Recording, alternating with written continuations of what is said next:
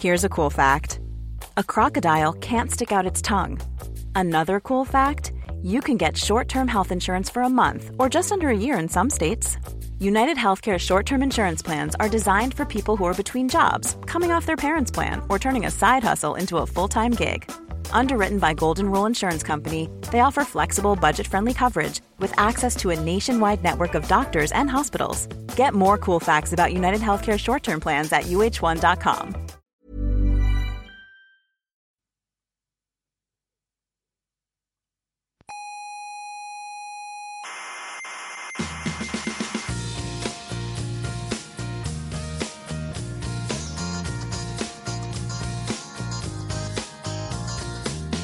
Aquí comienza Coffee Break, la tertulia semanal de la actualidad científica. ¿Sale Maruenda? No, Maruenda no. ¿Y el Ferreras? Tampoco. ¿Y el Eduardo Inda? No, no, ninguno de esos. Es otra cosa. Ya, ya- Pues vaya birria, tertulia. Paco, quita esto y ponla esta noche.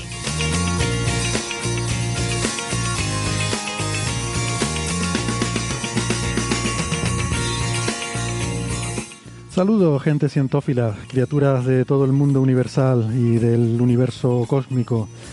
Les damos la bienvenida a este salón de actos del Museo de la Ciencia y el Cosmos de Tenerife, donde, como cada semana, vamos a tener nuestra habitual tertulia sobre la actualidad de la ciencia.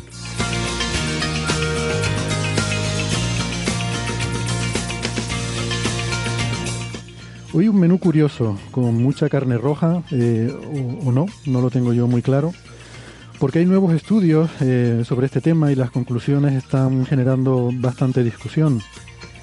Hablaremos también sobre radioastronomía, porque tendremos una entrevista con Francisco Córdoba, que es nada menos que el director del Observatorio de Arecibo, donde está el mayor y el más famoso radiotelescopio del mundo. Y también sobre un nuevo experimento para detectar el efecto Aharonov-Bohm, que luego les contaremos lo que es.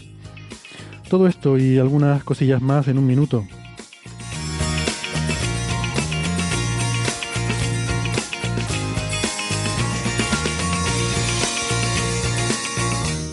Antes, como siempre, permítanme recordarles que además de la radio también nos pueden escuchar en muchas plataformas en Internet.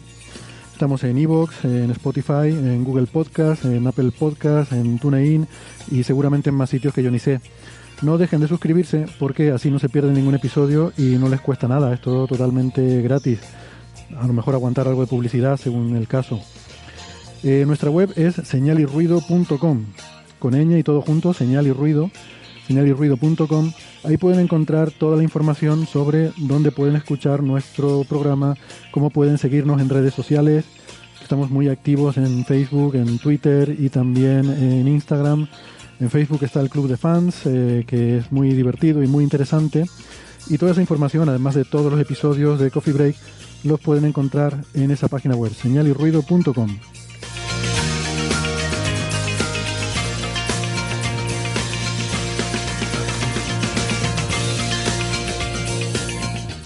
Si son más de la radio tradicional de toda la vida, que sepan que nos pueden escuchar en Canarias, en Icoden Daute Radio, Radio ECA y Ondas Yaiza, en Madrid, en Onda Pedriza, en Aragón, en Ebro FM, Málaga, en Radio Estepona, y en Argentina estamos en dos emisoras, la FM 99.9 de Mar del Plata y Radio Voces de La Rioja. Toda la información sobre los horarios y las frecuencias de estas emisoras están en nuestra página web, les recuerdo, señalirruido.com.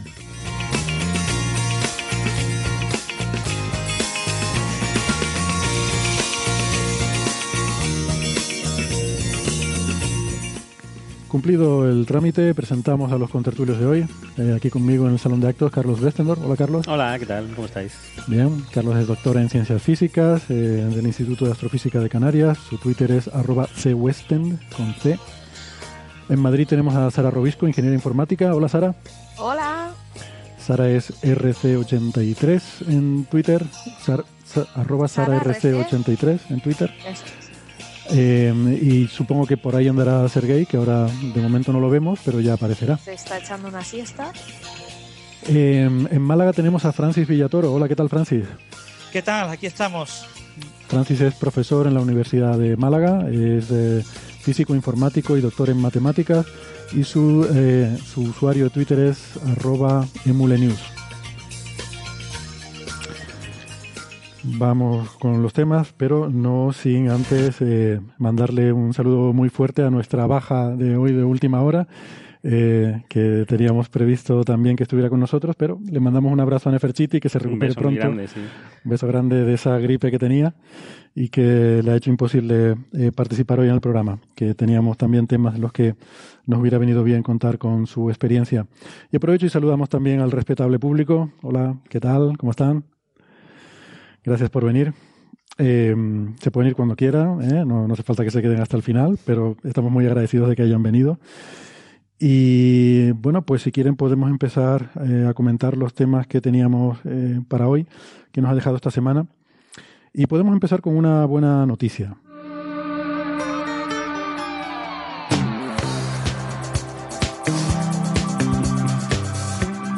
Bueno, supongo que habrán visto que mm, eh, tenemos esperanza de nuevo con la sonda InSight. Bueno, bien, bien. Esa misión ¿no? que teníamos en Marte cuyo objetivo era taladrar, hacer un agujero ahí para demostrar nuestra superioridad. Seguimos atacando, ¿no? Seguimos atacando, se nos había quedado ahí un poco, tenía que perforar 5 metros de agujero y a los 34 centímetros pues se había parado el, ese instrumento que, que, tenía que penetrar ahí, un gatillazo, cosas que pasan.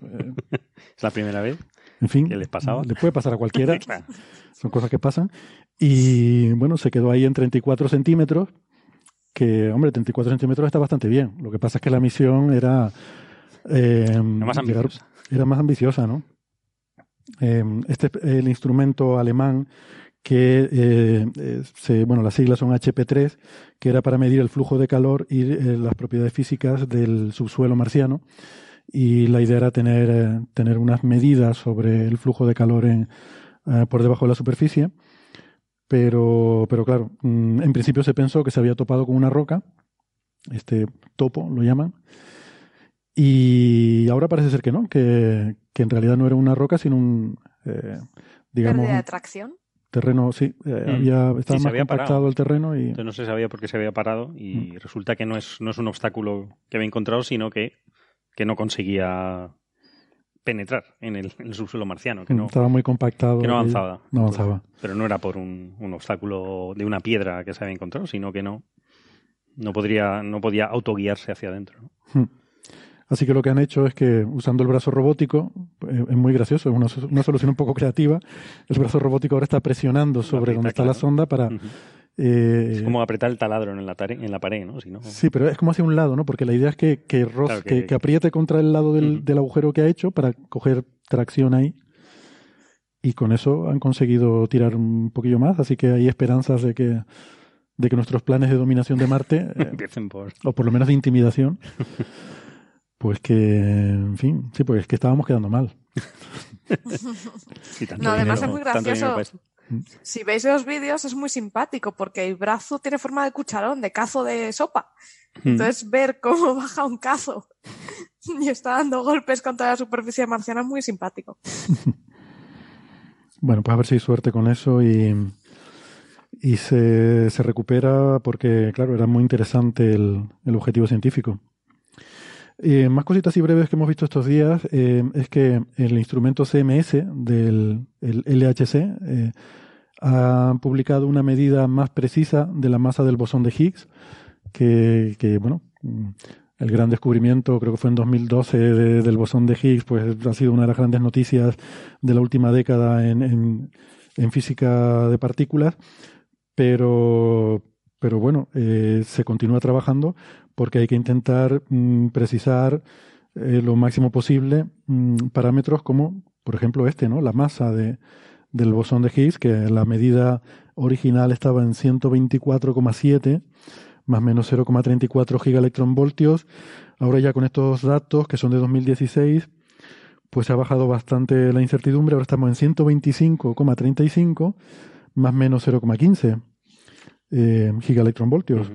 Mm, Bueno, en fin, no es que vaya a revolucionar nada, pero, pero es importante ¿no? el, tener medidas cada vez más precisas.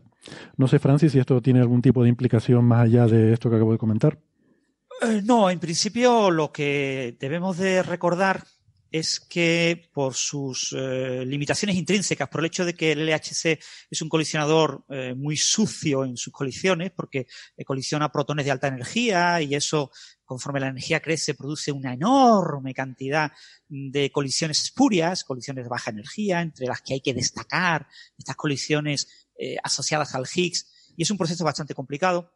Eh, hay limitaciones intrínsecas en cuanto puede ser la resolución máxima en cuanto a la masa que se puede llegar a obtener con uno de los detectores, con CMS con Atlas. Y no es mucho menor que la que ya tenemos. Es decir, puede ser como, uh, pues quizás del orden de más menos 0,10 gigaelectronvoltios, ¿no? Entonces, eh, ahora estamos rondando los más menos 0,15.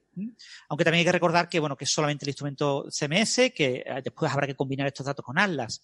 Pero que estamos en un proceso en el que no va a haber grandes mejoras en la masa del bosón de Higgs hasta que tengamos específicamente una fábrica de Higgs, un colisionador eh, a baja energía eh, a posiblemente un colisionador de electrones, electrón contra positrón, aunque también podría ser un colisionador de muones, será un futuro colisionador, eso estamos hablando a partir de 2030-35 mínimo, y ese colisionador eh, debe estar ajustado más o menos a la energía de lo que queremos medir.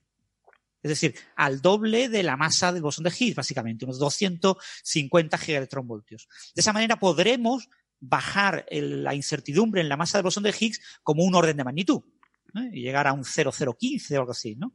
Pero eh, con el colisionador que tenemos ahora mismo se siguen acumulando datos. Esta nueva medida de SMS es solamente con colisiones de 2016. También ha habido colisiones con, en 2017 y colisiones en 2018.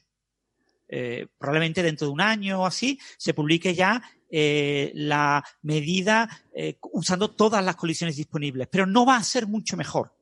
O sea, eh, se arañan uno o dos decimales, pero muy, muy, muy poquito la ventaja por las propias dificultades del problema. ¿no? Esto mejorará un poquito cuando se combine con los datos de Atlas, pero tampoco debemos esperar algo muy espectacular. Así que el tema de las propiedades básicas de lo que es el bosón de Higgs eh, fundamentalmente lo que son eh, su masa eh, y su spin y la posible invarianza CP asociada a los procesos eh, en los que está implicado el, bosón de Higgs, no podemos esperar mucho más con el LHC. Y una pregunta, esto, el, el, ir teniendo cada vez medidas más precisas de esta, de la masa del Higgs, aunque no lleguemos a esos niveles de precisión que tendremos con una fábrica de Higgs, como dice Francis, eh, esto nos puede ayudar a entender mejor cosas como el potencial de Higgs, por ejemplo, que es uno de los grandes interrogantes ahora mismo, o, o no, no, tiene nada que ver. No. Eh, la, la, masa del bosón de Higgs me permite, eh, es un parámetro libre eh, que yo desconocía hasta que observé el bosón de Higgs, pero para el potencial de Higgs, para el potencial de toda la vida, un potencial cuártico, un potencial que tiene básicamente, eh, si lo miramos el corte transversal, eh, serían como dos mínimos, como, como el, famoso sombrero mexicano. Pero si queremos llegar al siguiente elemento, que sería una potencia en lugar de cuártica séstica, necesitamos generar parejas de Higgs. Necesitamos estudiar el vértice del Higgs.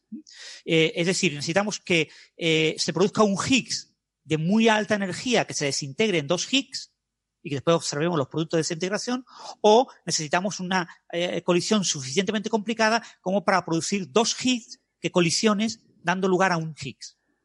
Eso está fuera del alcance del LHC. El HL-LHC, que es el LHC de alta luminosidad, que se supone que sustituirá al LHC alrededor de 2025, 2027, eh, lo va a tener muy difícil. Pero podría darnos algo, pero mm, va a ser muy difícil. Necesitamos un colisionador eh, también específico para medir eso. Y aquí sí necesitamos un colisionador de más energía que el doble de la masa del Higgs. Con lo que podríamos estar hablando de 2050 como mínimo. Pero realmente confirmar cuál es la forma eh, del potencial de Higgs lejos del mínimo donde vemos el Higgs requiere generar más de un Higgs. Produciendo un único Higgs, que es lo único que podemos ver ahora mismo, lo único que podemos eh, generar en nuestras colisiones, eh, con un solo Higgs solamente vemos ese Higgs colocado en el potencial en el mínimo, ¿eh? tenemos como un cuenquecito, ¿no? Y para, para poder ver, mmm, alejarnos del, del, mínimo del cuenco y, y llegar, digamos, a, a, a, subir por las paredes, necesitamos varios Higgs. Y Mm. ahora mismo no tenemos capacidad para producir varios Higgs en, en el LHC eh, de la manera suficientemente limpia como para poder detectar esa señal. Vale. Bueno, más cositas así breves. eh, Esto, Héctor, podría sí. ayudar al tema de la estabilidad, la metaestabilidad del universo. ¿vale? O sea, ahora mismo eh, tenemos eh, la metaestabilidad del universo depende de la masa del Higgs, de la masa del bosón vectorial W y eh, de eh, la masa del top, del quark sigma. Entonces, mejoras en estas tres masas pueden mejorar un poquito la, la elipse en la que ahora mismo tenemos que colocar la- la- el punto de estabilidad del modelo estándar. Ah, bueno, pero eso es interesante porque yo pensaba que eso dependía del potencial de Higgs. No, Pero... En principio, mm, no es necesario alejarte mucho del. Puedes ver solamente en el centro del mínimo. Lo que pasa es que no es razonable, no es esperable que mejoremos mucho eh, esa elipse. Eh, tenemos mucha incertidumbre en los otros, en los otros parámetros, ¿vale? O sea que, eh, pero quizás el HL-LHC sí mejore un poco esa elipse, pero con datos del LHC, incluso con el RAN 3, que será el que empezará eh, el año que viene, no el siguiente, en 2021, y empezará a 14 teraelectronvoltios si todo va bien, eh, no, va- no, es que nos mejora muy poquito, son mejoras eh, del valor de incertidumbre, mm, lo reduce muy, muy poquito, de, de, de 0,29 a 0,15, que es lo que hemos pasado del RAN 1 al RAN 2, al RAN 2 combinado con RAN 1, eh, no es un, tan grande la mejora cuando metamos el RAN 3, porque la diferencia entre trabajar entre 7, 8 teraelectronvoltios y 13 es mucho más grande que entre 3 y 14. Entonces Vale. necesitamos el HLLHC para mejorar eso un poquito, pero no penséis que vamos a, a resolver el problema claramente y, y colocarlo en la parte metaestable. Eh, vamos a, es un problema difícil sin una fábrica de Higgs. Vale, vale. ¿Qué tres masas eran las que decías que se necesitaban para la estabilidad del universo? ¿La del Higgs y qué otras dos? ¿El, el Bueno, tú bosón W? necesitas eh, la del sigma, la partícula más pesada, y la del bosón W, el Mm, bosón vectorial W. Vale. Entonces, eh, eh, te sirve la del bosón W o la del bosón Z, pero lo- se suele dibujar el plano eh, usando el bosón W en el eje vertical, el quark sigma, el, el- la partícula, el quark más pesado eh, en el eje horizontal, y después pones una serie de líneas eh, en diagonal que dependen de la masa del Higgs. Entonces necesitas conocer con buena incertidumbre los tres parámetros para ir bajando la, eh, elipse a una sigma y a dos sigmas, que es la que ahora tenemos en la región de metaestabilidad. A dos sigmas más o menos estamos en el borde de estabilidad. Y lo que ha pasado históricamente con muchas masas, pasó con la masa, con las estimaciones de la masa del Corcima, ha pasado con, bueno, con, con much- muchas masas históricas, la masa del neutrón, mu- muchos valores históricos, eh, lo que hemos observado es que el valor final, conforme la elixir era más pequeña, no se achataba la elixir hacia el centro, sino que la- el punto medio de la elixir bajaba a uno de los lados, o hacia arriba o hacia abajo. Con lo que podría ocurrir que conforme va- vayamos bajando la incertidumbre en estos parámetros, el punto central, el punto, el punto medio, vaya bajando hacia uno de los extremos y Mm. podría bajar al extremo de estabilidad. Con lo que podríamos mm, ganar estabilidad eh, en el universo una vez que mejoremos un pelín eh, esas medidas. También podemos perderla, ¿eh? Suena muy divertido eso de que podemos ganar o perder estabilidad en el universo. Mío. A ver qué vais a hacer. A ver, a ver, a ver. Donde estamos situados ahora mismo, la vida esperada del universo es de decenas de veces la edad actual. Con lo que a nosotros eso nos es absolutamente irrelevante. ¿no? Sí, pero hay que ver el margen de error de eso, ¿eh? que no me fío yo mucho. Que no me fío, que te dicen, sí, sí, esto es estable, esto es estable. Esto es como. Pero hay una probabilidad no nula de que ahora mismo ya en algún lugar del universo se esté pasando al, al del, falso, del vacío actual, estemos pasando al falso, al mal llamado falso vacío primordial y que esté generándose una burbuja que esté creciendo a la velocidad de la luz, pero que no hayas po- hayamos podido detectar hasta ahora porque esa señal no ha llegado a nuestros telescopios. Claro. Y nunca la Puede detectaremos porque si llega, en el momento que llegue, ya, ya no detectamos nada. Ya. En fin. Bueno, eh, pues después de hablar de esto del fin de todas las cosas, eh, sin aviso previo y sin, sin enterarnos, eh, sino así de repente de un instante para el siguiente, mm, eh, bueno, este sí que es divertido y, y hasta un poco gracioso, diría yo. El motor eh, helicoidal, este, eh, no sé si han visto, ha salido en varios titulares de medios de comunicación. Este titular que les encanta, ¿no? Que es que un ingeniero de la NASA eh, diseña o crea eh, un motor imposible que viola las, las leyes de la física. Eh, que está todo mal, está todo mal por todos lados. Pero, y que no bueno. necesita combustible, ya sabéis, que eso es muy importante. Sí, sí, sí. Eh, hombre, es muy divertido. El, el asunto es que salió en la revista New Scientist, que, bueno, sabemos que tiene esta tendencia a generar cosas que luego aquí nos vemos obligados a comentar, eh, porque yo no es que tuviera mucho interés en hablar de este tema, pero mucha gente estaba preguntando por él. Pero bueno, New Scientist pues, pues tiene estas cosas, ¿no? Eh, genera mucho ruido. Y, y en particular el ruido en este caso, el, bueno, el ingeniero se llama David Burn- Burns. Eh, a ver, el ingeniero es un pez gordo. Eh. Estamos hablando del director de la Oficina de Ciencia y Tecnología del Centro Marshall de, de NASA. O sea, es un, es un pez gordo, ¿vale? Pero yo no sé qué mal aire le ha dado al hombre. Eh, no sé si será un caso parecido al de Loeb, que es una persona así con un prestigio y una cosa que se ha descolgado. pues con una. hay que decir una cosa: es ingeniero eléctrico. Esto dicho sea con todos los respetos a los ingenieros eléctricos. Pero quiero decir que eh, seguramente un físico tendría muchos más reparos a la hora de vender su trabajo, explicarlo diciendo que ha creado algo que viola las la leyes de la física, ¿no? Bueno, para empezar, porque por definición tú no puedes violar las leyes. Otra cosa es que las leyes que conocemos estén mal y haya que Mm. modificarlas, pero bueno. Por resumirlo un poco, si quieren, por no tampoco eh, dedicarle más tiempo del que merece, yo creo que es un caso parecido a un M-Drive, ¿no? Si se acuerdan del motor este que supuestamente se impulsa solo, eh, violando la conservación del momento, utilizando microondas, mm, pues esto no es tan loco como eso, pero, pero es todo papel. Quiero decir que no hay, por lo menos en el M-Drive había un cacharro y te podías ahí medir algo. podías medir, ¿no? Y la gente se pelea con que si se mueve o no se mueve. Bueno, pero es que aquí no hay ni eso, aquí hay cálculos, ¿no? Y claro, para empezar. Lo eh, único que hay es, es un PowerPoint. sí, Sí, sí, está colgado en la página de la NASA. Sí, bueno, hay dos cosas. Hay una presentación, o sea, hay una, un artículo de proceedings, ¿no? Proceedings son Mm. estos artículos de un congreso, ¿no? Cuando hay una conferencia, Comunicación, sí. una comunicación en un congreso, uno cuenta una cosa en un congreso y luego escribe un articulito explicando lo que ha contado y eso a veces se publica, ¿no? En, en revistas. Entonces, hay gente que, que esto lo ha visto y ha dicho que hay un paper, mm, a ver, lo podemos llamar paper, pero pero no es un paper así en una revista importante con revisión por pares, etcétera, ¿no? Sino es una cosa que él ha contado en un congreso.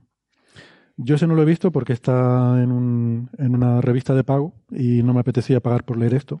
Hay otras cosas por las que uno sí pagaría, pero Sí, Pero- Héctor, yo he colgado en el- nuestro documento interno el, el enlace al, al National, eh, al, al NASA Technical Report Service, Hmm. porque como es habitual de la gente que trabaja en la NASA, la recomendación es que publiquen en su servidor interno y entonces hay copia del paper en el servidor interno. ¿pero es el paper o es el PowerPoint de la presentación? No, Yo- no, el paper, el paper. Ah, vale, pues lo miraré. Bueno, yo he visto la Lo- Lo, presentación. he puesto en nuestro documento, Sí. eh, entre paréntesis, al lado de... Y es el, el paper del el mismo paper que, que ha leído la gente que ha pagado, bueno, porque las imágenes son las mismas que se pueden ver en la web de la gente Ah, sí. esa- esas imágenes. O sea, que este es el paper del que se habla, ¿no? Vale, estupendo, pues lo miraremos luego. Eh, pero vamos, he mirado la presentación y dos cosas. Primero, mm, él no afirma que viole la conservación del momento lineal, eh, porque de hecho tiene una diapositiva en la que se pregunta, bueno, ¿qué puede estar pasando con el momento lineal? Pues lo mismo es expulsado en forma de fotones o rayos X, que también son fotones, así que no sé por qué distingue entre una cosa y otra, pero bueno, eh, es igual. Y luego hay otra cosa, ¿no? Él lo que hace es un juego Hmm. eh, un poco alambicado. O sea, él dice, supongamos que tenemos una caja y dentro de esa caja tú tienes una masa con un resorte, ¿no? Entonces, si tú mueves la masa hacia un lado con el resorte y eso está en el vacío, pues la caja se va a mover hacia el otro lado. Y, y lo mismo en la dirección contraria, ¿no? Con lo cual mm, no hay efecto neto de movimiento. Pero él dice, ahora metemos aquí relatividad, ¿vale? Metemos relatividad especial y sabemos que cuando algo se está moviendo, su masa aumenta, con lo cual aumenta su eh, momento lineal, su cantidad de, momento. Eh, entonces, si cuando yo lo muevo en una dirección, lo muevo más rápido y aumenta su masa, y luego al moverlo en la otra dirección lo muevo más despacio y su masa es menor, pues entonces aquí introduzco un desequilibrio de momentos. Y eso no es verdad, para empezar, ¿no? Eh, luego dice que eso es una aproximación muy simple, que eso lo hace con, con iones acelerados en, en una cosa helicoidal, pero que juega con ese cambio de masa. Pero vamos a ver, yo lo que digo es que si tú has hecho ese cálculo y te sale que hay un cambio de momento, te has equivocado, porque la relatividad no es una teoría que viole la conservación del momento. O sea que incluso aunque se pudiera, quiero decir, incluso aunque las leyes de la naturaleza te permitieran violar la conservación del momento, la relatividad no. O sea, si tú has hecho tus cálculos usando relatividad especial, en algo te has equivocado, porque la relatividad especial es una teoría que conserva el momento lineal. Entonces, es, verdad que la masa cambia eh, según tú cambias la velocidad, pero mm, de alguna forma, eh, o sea, sí, si cuando mueves para un lado tienes más masa, cuando vayas para el otro lado y estés más despacio y la masa cambie, eso tiene que conservar el momento, por construcción de la teoría. O sea, la propia teoría es una teoría que conserva el momento, ¿no? Con lo cual no tiene sentido. Em, así que, bueno, yo esto creo que no, y además que, no, usa combustible, este, esta, pero sí usa energía, muchísima mm. energía para moverlo. Entonces, bueno, eh, no es gratis, o sea, no es, un, no es un motor inmóvil de estos, no es el M-Drive que yo no usaba ni que se autopropulsaba solo por... Bueno, el M-Drive necesitaba energía también, pues tenías que generar microondas pero en una cavidad resonante y tal. Pero luego se como que se desplazaba por, por la energía del espacio. muy bien cómo, pero está, tienes que, darle energía continuamente para conseguir un impulso muy pequeñito con lo cual necesitas muchísima energía y un tiempo casi, un tiempo muy grande, ¿no? Con lo cual, mm, que bueno, que tampoco el beneficio es grande, ¿no? Hmm. Que, parece más que hay que interpretarlo al revés, es decir, hay que ver dónde se ha equivocado Sí. En, algún lado se ha equivocado. A ver, ¿dónde está yendo el momento que no ha tenido en cuenta? Sí. Es que hay una cosa, vamos a ver. Evidentemente sería muy útil para la exploración espacial poder tener motores que no necesiten combustible, ¿no? Porque tú tienes que llevarte en tu cohete, tienes que llevarte combustible para quemarlo, mm. expulsar gases en, en una dirección y que al expulsar gases en un lado tú te eh, propulses en la dirección contraria. Eso sabemos hacerlo. Quiero decir, existen formas de hacer eso sin llevar combustible. Por ejemplo, una linterna. Si tú en el espacio enciendes una linterna, van a salir fotones en una dirección, esos fotones tienen un momento lineal y la linterna se va a mover en la dirección contraria. O sea, eso es así, es de perogrullo. ¿Qué pasa? Que ese motor de linterna es muy poco eficiente. Eh, o sea, lo podemos hacer. O sea, es, eh, digamos que un motor que se mueva sin combustible, sin tener que llevar un combustible que expulsar, un propellant, ¿no? Sí eso se puede hacer y, sabemos hacerlo. El problema es que no hemos encontrado una forma de hacerlo eficiente, de, forma que, pueda conseguir un impulso importante, ¿no? Y luego está eh, la otra vertiente. Entonces, desde ese punto de vista, tampoco sería algo revolucionario. Es decir, yo puedo expulsar fotones, que al final es lo que plantea él en, el PowerPoint. Es que a lo mejor salen fotones por un lado y eso es lo que compensa el momento lineal perdido. Bueno, pues entonces has inventado una linterna. Sí, una linterna Tu motor lo que hace es lo mismo que una linterna, expulsar fotones por un lado y moverse hacia el otro. Otra cosa es que tú me digas, he inventado algo que viola la ley de Newton de la inercia. Hombre, pues eso sería revolucionario, habría que cambiar toda la física, pero eso no lo puedes inventar eh, haciendo cálculos con, relatividad especial. porque, ¿Por qué no? Porque en relatividad especial se conserva el momento lineal. El, problema de la mayor parte de, estos artículos que proponen eh, motores. Perdona, eh, disculpa, Francis, se, te oye muy bajito. ¿Puedes acercarte el micro a la boca? Creo que te lo has movido. Perdón. Eh, el problema de este tipo de, artículos es que plantean un, modelo físico mm, en un sistema multiparte, formado por varias partes, que solo tiene en cuenta una parte. Dices, olvidémonos que existe el universo y que existe la caja en la que yo estoy. Imaginemos que yo tengo un anillo y que eh, de alguna manera cambia la masa. Entonces el anillo golpea una pared con una cierta masa y golpea la otra pared dentro de la caja con otra cierta masa. ¿Vale? Entonces yo tengo dos paredes, pues las paredes se separan obviamente y genera un momento. Pero eh, es que resulta que las paredes no son dos paredes en el vacío completamente separadas, no, es que están unidas entre sí. Están mm. unidas entre sí por el mecanismo que mueve el anillo por medio y están unidas en una caja. Si tú tienes en cuenta la caja, automáticamente se recupera la ley de conservación del momento, todo funciona y el momento total de la caja visto desde fuera es exactamente cero. La caja no se mueve. Pero si yo quito la caja, no, no, no, pero la caja no es relevante. ¿Vale? Lo que yo quiero mover es la caja, pero la caja no es relevante. No la meto en el modelo matemático. Considero en el modelo matemático solamente el anillo y sus golpes pues obviamente estoy modelando otro sistema diferente y hay una deficiencia de modelo, de, momento. Hay una diferencia de momento en un lugar y en otro. Que compensa la ley de acción y reacción. Compensa la caja. Si yo meto la caja, todo se arregla y esto no se mueve. Pero si yo quito la caja, esto se mueve. Claro, si yo quito la caja, esto se mueve, eh, hay una diferencia de momento. ¿Dónde irá ese momento? Ese momento es la reacción propia de la caja. El hecho de que tú estás, por ejemplo, calentando la caja, las paredes de la caja cuando la golpeas. Entonces, eh, todo este tipo de, este tipo de modelos en los que yo juego a usar lo que me da la gana y a olvidarme de lo que me da la gana, pues acaban conduciendo a móviles perpetuos que no tienen absolutamente ni pies ni cabeza, ¿no? Claro. Entonces, tú metes una matemática que para un ingeniero eléctrico lo mismo es complicada porque tienes que usar un poquito de relatividad especial, tienes que usar ahí unas cositas, y tú dices, uy, yo eso no lo entiendo. Si no me hablas de un circuito RLC, yo ya no me entero de nada. Pues debe ser verdad. Pero cuando tú dices, pero vamos a ver, esto es una cosa trivial, ¿no? Tú te coges un vagón de un tren, ¿vale? Y cogemos a una persona, por ejemplo, un niño pequeño que empuje una de las paredes del vagón del tren y cogemos a un señor muy fuerte que empuje la otra pared del, vagón del tren. ¿El tren se mueve? No. ¿En el vacío? Tampoco. ¿Vale? Porque está el tren. ¿Vale? O sea, no, no, eh, eh, están dentro del tren y están empujando las paredes. Este es el mismo fenómeno. Hmm. Hay un cambio de masa en el anillo por efectos relativistas, porque el anillo, al moverse la caja, eh, los iones en el anillo se mueven en forma helicoidal y por lo tanto hay una diferencia de masa efectiva en la dirección del movimiento debido a la relatividad, si podemos entender los efectos relativistas como cambio de masa, pero el sistema conjunto el momento obviamente se conserva y el, sistema conjunto no se mueve. Claro. Esto me, ha recordado la foto esta que, que se, se, está compartiendo mucho en redes sociales, que se ve un montón de gente empujando una camioneta. No sé si la han visto, no hay una camioneta, un montón de gente empujando y dos personas subidas encima de la camioneta empujando también, la cabina, ¿no? es muy gracioso, pues algo así. Sí, quizás, eh, siguiendo con la analogía, esto sería algo así como, como decir que tienes un niño dentro del tren que va y va corriendo se tira contra una pared, la empuja, luego da la vuelta, va corriendo para el otro lado, come un montón de, golosinas por el camino para aumentar su masa y se tira contra la otra pared.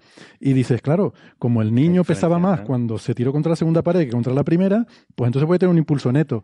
Y tú dices, no, porque de por medio ha habido transferencias de momento. O sea, de alguna forma todo se acaba compensando la única posibilidad de que se mueva el tren en un experimento real es que el tren esté apoyado en una vía, que tenga unos amortiguadores y que haya movimiento en vertical, que haga, o sea, hay que introducir pues la vía y todo el resto del sistema, ¿vale? Claro, yo no un sistema aislado. En un modelo de este tipo yo desprecio eh, detalles del sistema, pues tengo eh, desequilibrios. Es decir, si yo en un modelo de, de, una estrella y un planeta me olvido del planeta y solo considero la estrella, pues pueden pasar cosas pero son efectos debidos a la presencia del planeta. Cuando tenga en cuenta el planeta, eso se corregirá, ¿no? Pues aquí lo mismo. Si en un sistema formado por diferentes partes, tú tienes que tener en cuenta las partes que tú quieres considerar.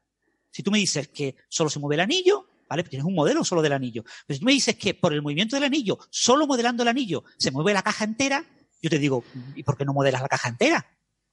O sea, la caja entera hace cosas. Está ahí. No, no, no, no, pero la caja no la puedo poner, porque si la pongo, me da exactamente cero y no se mueve. Y entonces, claro, eh, la tengo que quitar, pero la tengo que considerar. O sea, no tiene sentido, ¿no? Y después eso de que se escapan los fotones de manera mágica eh, a través de una caja completamente cerrada, pues tampoco tiene ningún sentido. En fin, eh, que sí, que yo creo que no tiene más, vuelta de hoja. Ya, ya digo. Pero bueno, lo, bonito de esto eso es, los ejercicios, ¿no? Héctor, tú a veces publicas artículos en, en criticando a gente, ¿no? Que ha hecho barbaridades, ¿no? Y, y, esto pues lo mismo es eso, es, algún eh, ingeniero que en un rato perdido dice, ah, voy a construir este modelo, ah, mira qué bonito, venga, pues en esta conferencia que organiza mi centro de investigación, venga, la voy a contar. Lo cuenta, pero como estoy en NASA, lo publico en forma de informe técnico. Va, como se publica por NASA, automáticamente en prensa mundial. Un gran descubrimiento de un ingeniero de la NASA. Cuando después un pequeño cálculo de servilleta que ha hecho él en, casa mientras tiene sus labores de, de gestión, porque no, y, no quería aburrirse. Ay, Francis, que me lo he imaginado sentando, sentado en el trono. pero, pero cálculos mal hechos, insisto, porque no, en fin, no, no pueden estar bien. Hombre, em, ahí no estaba concentrado. no estaría concentrado. No, el, el, cálculo fundamentalmente, el grave error del cálculo es no tener en cuenta la caja. Vale, si tú eh, modelas los golpes de algo que está dentro de una caja contra las paredes de una caja, tienes que cuenta la existencia de una caja. Es decir, el hecho de que las dos paredes de esa caja no hmm. son eh, móviles, sino que, están, fijas por la caja. Se mueve la caja completa hacia un lado o hacia otro. Pero lo que no puede ocurrir es que tú digas que se muevan las paredes, pero la caja no se mueve. Y hmm. ahora dices, como se mueven las paredes y la caja no, y hay un desequilibrio en los movimientos de cada pared por separado, porque no existe la caja y por lo tanto una pared se puede alejar de la otra a todo lo que te dé la gana, porque es completamente libre, Ahora yo digo, ah, hay un desequilibrio entre esas paredes. Ah, pues ese desequilibrio hace que la caja se mueva. Pero la caja no la has metido en tu descripción matemática, entonces no tiene sentido. Bueno, pues eso Si las paredes están pegadas, o sea, si, hay una caja con un tamaño finito, tienes que tener en cuenta esa fuerza de reacción provocada por la caja. Yo, de todas formas, sospecho que aunque no hubiera caja sino dos paredes sueltas, también tendría que conservarse el momento, de alguna forma. Mm. O sea, otra cosa es que las paredes se alejarían, pero se alejarían de tal forma que el centro de masa debe, seguir estando en el mismo sitio. El centro de masa de todo el sistema, paredes y, partículas incluidas, ¿no? Eh, bueno, me va a tocar esta semana, ya me veo. Si tú tienes, si tú pones un ejemplo muy sencillito con algún juguete o no sé cómo, sí, en, los laboratorios hay esto que es una especie como de triángulo que tiene agujeritos con aire y puedes poner con una cuña encima y prácticamente se mueve sin rozamiento. Si tú pones dos cuñitas de estas y le pones dos pequeñas plaquitas verticales y tú le pegas un golpe débil a una y un golpe más fuerte a la otra, claramente se separan. ¿Vale? O sea, claramente se separan. Tú dices, no, el centro de masa se mantiene. Bueno, tranquilidad. Cuidado, porque si le has pegado un golpe mucho más fuerte a uno de ellos, esa se mueve, se separa mucho más lejos. ¿eh? El centro de masa se mueve. ¿Vale? Claro, pero tiene que ser. separados, ¿eh? Tiene que ser un sistema aislado para que se conserve. Un dos objetos separados a los que les aplicas una fuerza diferente. Hmm. Pero eso no es lo mismo que una caja. Desde dentro le aplicas una fuerza diferente. No, y que no es lo mismo tampoco que un sistema aislado. Eh, en el que las fuerzas tienen que ser internas. No vale que tú le apliques una fuerza externa. ¿no? Esa es la clave, Héctor. Aquí las fuerzas son internas. Claro. Porque hay una caja. Sí, sí. No, y porque quieres que sea un sistema aislado. O sea, que esté en el espacio. no, en fin que, mm, que lo dicho, o sea, esta persona, insisto, es, es, alguien con, con, un peso muy grande en el... Que por cierto, él decía que esto era algo que en lo que había trabajado en sus ratos libres y lo desvinculaba de su trabajo en NASA. Él, mismo dice que esto no tiene que ver con, con, NASA, sino que es una cosa que él en sus ratos libres ha hecho. Pero claro, el titular de un ingeniero de la NASA mm, descubre que un genio, como vi por ahí en algún titular también, un genio inventa un motor que se puede mover solo pues en fin, eh, es lo que hay, es la, sociedad en la que nos ha tocado vivir. Em, no, queda como ejemplo, ¿no? Para las clases de física. pues mira, ¿Qué problema ven aquí? O sea, ¿qué utilidad tiene? Es un ejemplo interesante. Carlos, esto es ideal para que los profesores de física se lo pongan los exámenes a los alumnos. Sí, sí, sí, lo estoy viendo ya. Sí, yo lo que estoy viendo es que esta semana voy a tener que hacer mucha diplomacia con nuestros oyentes ingenieros. a ver si consigo. Que, no somos tontos. No, no. No, pero Sara, este es un ingeniero eléctrico. Ah, bueno. Vale, no informático. Este seguro, seguro que no sabe escribir cuatro líneas en Python. Si es que. Oh, sí. Y es peor que las escriba. Que por decir Python la que se ha liado eh, a cuenta de la librería esta que usan los químicos, que estaba mal, ¿no? pobrecitos míos. Sí. En fin. ¿Lo cuentas tú, Sara, o no? Sí, sí, pues eso que han hecho una librería bastante útil, la verdad muy usada y tal, y se han escrito muchos papers con ellos, pero se han dado cuenta que tú usas esta librería en tu aplicación, la ejecutas en un programa y te da un valor, digo, en un equipo y te da un valor, te vas a un equipo distinto con un sistema operativo distinto y te da otro valor. Y claro, dices, eh, qué ha pasado aquí y se han dado cuenta de que está dando valores erróneos. Sí. por, lo que parece, un, profesor le pidió a sus estudiantes que usaran ese, software ¿no? para hacer ese tipo de análisis. Y como resulta que los estudiantes, pues algunos tienen Mac, otros tienen Windows, otros tienen Linux, pues resulta que daban resultados distintos. Y, y pero ¿cómo va a dar resultados distintos si esto es un el mismo software que hemos descargado de Internet, ¿no? ¿Cuál es el problema? Y el problema es eso, un problema, como ha comentado Sara, de, que dependía de cómo se ordenaran los, los archivos en disco a, la hora de extraerlos y que ese orden, pues claramente es dependiente del, sistema operativo. O sea, tú no puedes confiar en el sistema operativo eh, y hacer un dir. Eh, dame el directorio de todos los archivos que tengo en esa carpeta. Y, y, y ese orden no puedes tenerlo en cuenta en tu cálculo. Tu cálculo no puede depender de ese orden. Es que es eso, dependías de algo que tenían, estabas tirando de la API del sistema operativo. O sea, no, está bajo tu control. Lo que tú tienes que hacer es leer esos archivos, ordenarlos, que no te trabajo, y una vez ordenado, ya los juegas con ellos. ¿no? Mm. No, pero esas cosas pasan. En, astrofísica ha pasado también, que se usan libre. Lógicamente no te vas a escribir todo desde cero. bueno, ahora sí. No, pero no, hace falta. Es decir, eh, hombre, vamos a ver. Teniendo un mínimo de, de, control. Sí, si estás en un entorno controlado, sabes que vas a usar este sistema operativo, la máquina final va a ser siempre, por ejemplo, en, mi caso siempre va a ser un Windows, siempre tal, venga, vale, puedes tirar de API de Windows. Pero si no lo sabes, amigo, mejor que te lo construyas.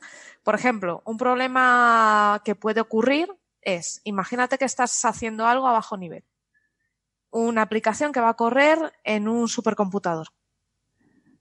Tú te pones, te lo preparas, te lo haces y lo pruebas en tu ordenador de casa, un Windows normal, y oye, pues parece que funciona.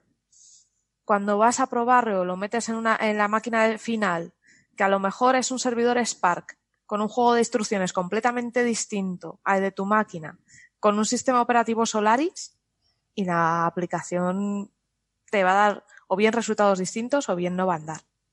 Entonces tenemos que tener mucho cuidado con hmm. eso. Pues Sobre todo, cosas pasan tener en cuenta la arquitectura sobre la que vamos a No basarse en la arquitectura, básicamente, no tirar de eso. No, no, no, Hay que, ser independiente. O, claro, o tener en cuenta la arquitectura y decir, bueno, si mi sistema funciona de esta manera, trabajo así. Si estoy mm, en otro sistema, trabajo. Preguntar antes de arrancar, preguntar, ¿qué eres? Eso nos pasó a nosotros. Nosotros hacíamos simulaciones de temas de chorros líquidos y cositas de estas.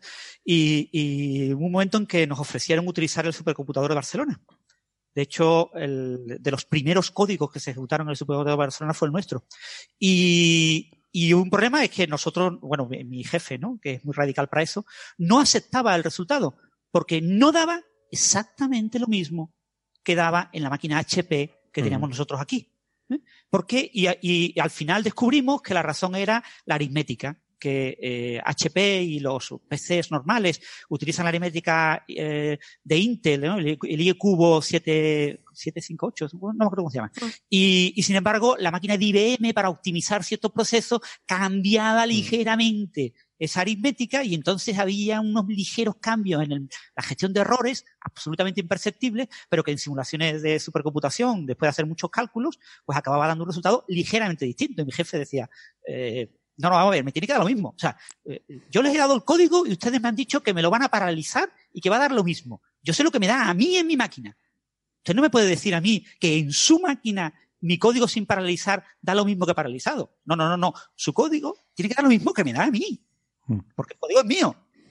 Y, yo lo he probado en mi, máquina, ¿no? Entonces, yo no puedo confiar. Pero lo mismo con cuántas cifras significativas. Claro. claro.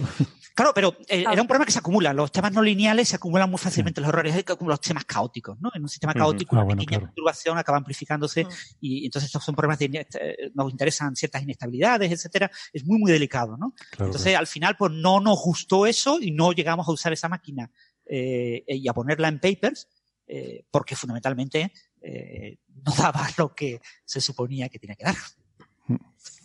Pero él digo, una vez que descubres el error, se lo explicas al jefe y el jefe dice, no, pero ya no, ya no me interesa. Ya paso. me interesaba ser el eh, pionero y ser de los primeros que usaran la máquina, pero ya que no voy a ser el pionero, ya me interesa menos. No, pero por ejemplo, sí que en estas máquinas hay que tener mucho ojo, porque pensar que el procesador es distinto. Para empezar, el procesador de tu equipo de casa, de un equipo normal, al uso, sabe sumar ya, suma y resta, no hace más. Esos bichos multiplican y dividen. Porque tu máquina, esas multiplicaciones, divisiones y cuentas complejas que hace, las está simulando con sumas y restas. Entonces, nunca el resultado de una máquina que realmente divide, multiplica, porque tiene una unidad aritmético lógica más compleja, no van a darte lo mismo que una máquina binaria que está sumando. Entonces, eso es un tema complicado. ¿eh? Bien, pues nada, eh, más temas. Tenemos lo de la carne roja. No sé, sobre sobremesa, ¿han comido? sí, sí. Bien, ¿no? Em, Pero no carne roja. Es que yo, eso te yo de confesar que he comido un poquito de carne roja hoy. Uy, uy. Bueno, pues te hubiera dicho, mm, la semana pasada te hubiera dicho, Francis, no te pases, mira, controla. Pero ahora no lo tengo claro, Western, porque... Ahora exactamente igual. Ahora exactamente igual. sí, lo que pasa es que ha salido una recomendación que nadie pidió sobre un consorcio de unos señores que, es muy gracioso porque ha sido reflejado en varios medios y ha llamado mucho la atención de que y decía que no, que dejen de, decirle a nadie nada sobre la carne roja, que no hay ningún problema.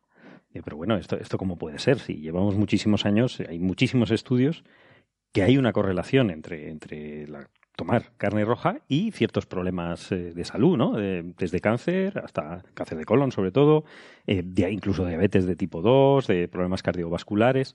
Dice, ¿cómo puede ser esto? ¿no? Entonces, si, ves el estudio, es un estudio bastante interesante en, que está en una, revista, en los anales de medicina interna, por una serie de gente mm, de, bueno, de mundo desarrollado, por así decirlo, de muchos países que tiene que ver con, sí, son, eh, es un grupo de autores muy internacional, ¿no? Muy internacional, de sí, Canadá, de Corea, de bueno, de Barcelona también. De Barcelona hay, uno, Texas, de Estados Unidos, mm. incluso Corea, Holanda, en fin.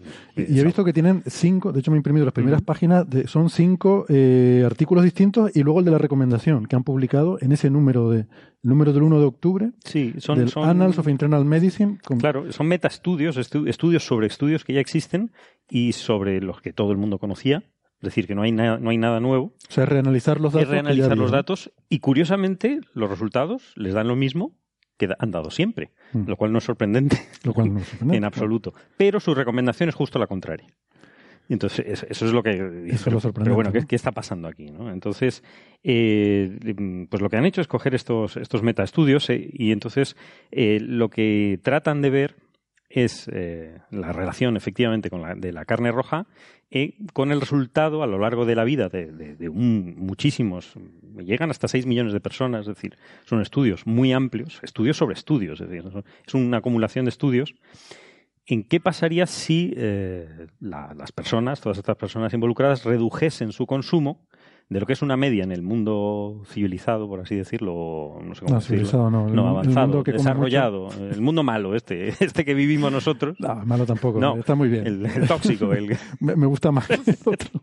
Llámalo como quieras. este, ¿eh? el, mal, el mal llamado primer mundo. Vale. Que, ¿Qué pasaría si redujesen su ingesta de carne de lo que es la media? Estoy pensando, no sé si industrializado, no sé si antes eso. Pues ya, bueno, no sé, porque ahora la industria está en otro La industria está en otro sitio. Entonces ese no te vale. En fin, ya, ya lo definiremos. ¿El mundo que come mucha carne roja? Sí, es el mundo que come mucha carne roja, porque la media es una porción de carne roja al día prácticamente. ¿Al día? Sí, bueno, cuatro a la semana, una, cosa así. Yo no llego a la media, pero... Claro, quizá, quizá en España no sea un buen ejemplo, pero eh, Estados Unidos y eh, Reino Unido esto es clarísimo. Ellos desayunan mm. carnes rojas, carnes rojas es todo menos eh, aves. Es decir, carne roja y carne roja procesada. Procesada, ¿no? O sea, la vaca, o sea, lo que son las reses, lo que es el cordero, es decir, lo que es el cerdo. Jamón también, ¿no? El jamón es procesada. Es carne roja y además procesada. O sea, Las dos cosas. Pero cuenta, cuenta doble aquí en el. No, no cuenta doble. lo, estudian aparte, pero dan casi los mismos. ¿Nos van a quitar el jamón? No, en absoluto. Tú tranquila. No, de hecho, el, resultado. a ver, espera, espera. ¿De cuánto jamón estamos hablando, Sara? Claro, ese es el tema. El tema es qué pasaría si la gente que toma una media de uno a la semana pasa a media al día. O sea, de uno al día a medio al día. Que sigue siendo bastante. Sigue siendo bastante. Medio al día, que son cuatro porciones a la semana. Tres a la semana, una cosa así. Entonces, eh, hay, un consenso bastante grande que, que, tres a la semana hay que bajar, hay que eso o de ahí para abajo. Es decir, eh, hay, ciertos estudios que curiosamente no, no se tienen en cuenta aquí, que sí hay una ligerísima relación, parece que sí hay una ligera relación entre el consumo de carne roja y cierto tipo de cáncer, por ejemplo, cáncer de colon. Sí, el colorectal. El colorectal es bastante evidente, ¿no? es, de los más evidentes. O sea, lo, que había antes, digamos, la recomendación era no pasar de 3, 4 mm, porciones a la semana. No pasar nunca, claro, claro, claro. 3, 4 porciones a la semana. Entonces, estos señores lo que han hecho es, bueno, eso en torrendos, tres, cuatro torrendos a la semana es poca cosa, ¿no? Poca cosa. Cuando tú empiezas con los torrenditos, empiezas, empiezas y no sabes cuándo acabas. Sara, si quieres irte a dar una vueltita en lo que hablamos de este tema y, luego vuelve, no sé si. Pero y lo curioso es que estos señores no han tenido en cuenta estos estudios que existen y han usado eh, pues, otros metaestudios eh, que son observacionales. Es decir, eh, se parte de la base que es, muy difícil de hacer eh, lo que es un estudio eh, que se llama prueba controlada aleatorizada. Es decir, un, estudio con dos poblaciones donde la única diferencia entre una población y la otra es, es, lo que quieres medir. Es decir, el consumo de, en este caso, de carne roja. Eso es muy difícil de hacer con humanos y muy cruel. Sería muy cruel y sería mm, porque tiene que ser durante toda la vida de, unos seres humanos eh, hacer unos que coman carne roja, eh, independientemente de lo que quieran o no, y al otro no hacerle, hacerles no comer carne roja, prohibírsela, eh, seguirles durante toda su vida, ver que, en fin, es una cosa cruel, impráctica y que no, que no se hace. De hecho, es, en la práctica no se puede hacer. Que es, es, el tipo de estudios que se hace con, con medicamentos o con otro cierto tipo de, de que quieres medir el efecto en una población si se hace con un grupo de control eh, aleatorizado de forma que los dos grupos sean eh, estadísticamente equivalentes. La única diferencia es que uno está tomando una cosa y el otro grupo de referencia no la está tomando. Hmm. Pues esto no se puede hacer. Bueno, eh, podríamos usar indios, por ejemplo. Hay muchos vegetarianos en la India. Sí, Sí, pero sí. pobrecillos. Pero, pero entonces hay tantas diferencias. Claro, hay demasiadas diferencias. Tú quieres aleatorizar, es decir, que, sean equivalentes los Llegarías a la conclusión de que no comer carne roja hace que se te ponga la piel morena. Claro. Y es que el, estilo de vida también es importante. Hay, muchísimos otros factores que también quieres aleatorizar. La eh, cantidad de ejercicio que realizan, eh, dónde viven, no sé si viven en una ciudad contaminada o no, porque hay muchísimos factores que confunden el, mm. resultado. ¿no? Entonces, eh, tomando estos datos, llegan a las mismas conclusiones que se han llegado toda la vida, es decir, hace muchos años, y eh, que los resumen en una tabla, que es, que es bastante interesante, ¿no? Entonces llegan, llegan a unos datos que dicen, bueno, pues depende, depende de lo, de lo, que estemos viendo, ¿no? En carne procesada roja y carne no procesada, pues es del mismo orden, ¿no? En, diferentes, por ejemplo, están viendo la, mortalidad cardiovascular, ¿no? Debido a, fallos cardiovasculares y llegan que eh, el no comer carne roja, no comer una, unidad cada día, sino comer media unidad cada día, que sigue siendo muy alto efectivamente, pues habría un, si, si, se redujese eh, esa, ingesta, habría, cuatro personas, cada mil personas, habría cuatro casos a lo largo de 11 años, por ejemplo. Vale. Eso es en el caso de, enfermedades cardiovasculares. O sea, la diferencia serían de cuatro casos. De cuatro casos. La diferencia de cuatro casos en comer. O sea, que de 5 bajaría a 4, es lo que entiendo aquí, ¿no? Eh, que habría 4 menos. 4 menos por 1000. Por 1000. Que de 5 que habría en otro caso bajaríamos a 4. Es lo que entiendo, ¿no? Que pone from 5 fewer to 4 fewer. Yo esto entiendo que son los errores, pero no, no lo sé exactamente. Eh, vale. no, porque dice la diferencia de riesgo. Entonces entiendo que uno es el riesgo comiendo el doble o comiendo la mitad. O comiendo la mitad. Es decir, que es de ese orden. Entonces, o sea, que es pequeñito. Es claro, entonces ellos usan un, un, sistema de, de, evaluación, que es el grade, el, el, grado de recomendación de valoración, desarrollo y evaluación, que se usa en general para eh, pruebas con medicamentos que no se mm. suele usar para este tipo de ensayos. Exactamente. Este tipo de ensayos es de estilo de vida. Mm, según la recomendación de, muchos profesionales médicos, hay que usar otro tipo de graduación. Pero usando esta graduación, que es, muy clara en el caso de medicamentos, donde los efectos en, en, este tipo de, experimentos, donde hay una, población de control, son muy evidentes. O son muy evidentes o no lo son. Entonces, usando este, este tipo de graduación, si aplicas este tipo de, evaluación, pues dice pues que 4 en 1000 es muy, es, la evidencia es muy baja. Es decir, que el resultado realmente es, es, es, particularmente baja. ¿no? Es pequeño, sí. En, por ejemplo, en, diabetes de tipo 2, que, que es una cosa que, que, es curioso, que había hay indicios, los datos indican que eh, reducir, o al revés, aumentar la carne roja puede originar la diabetes de tipo 2 en la población, aunque no es el factor mm, principal, puede ser uno de ellos pues si en, carne procesada pues puede haber 12 casos cada mil, ¿no? Una cosa así. Creo que tenías tu razón antes cuando decías lo de... Error, ¿no? Esto es el error, sí. sí ¿no? Dice que hay, o sea, el diabetes tipo 2 hay 6 menos y pone de 7 menos a 4 menos. O sea, ese, es el error, ¿no? El margen Entre 4 y 7, ¿no? Entre 4 y 7, sí. Es decir, que en el, tipo de diabetes de tipo 2, para carnes procesadas, a lo largo de 11 años, en, un, en una población de 1.000 personas, habría 12 casos menos si no tomasen eh, carnes rojas. ¿Qué, pasa? Eh, y esto les parece muy bajo.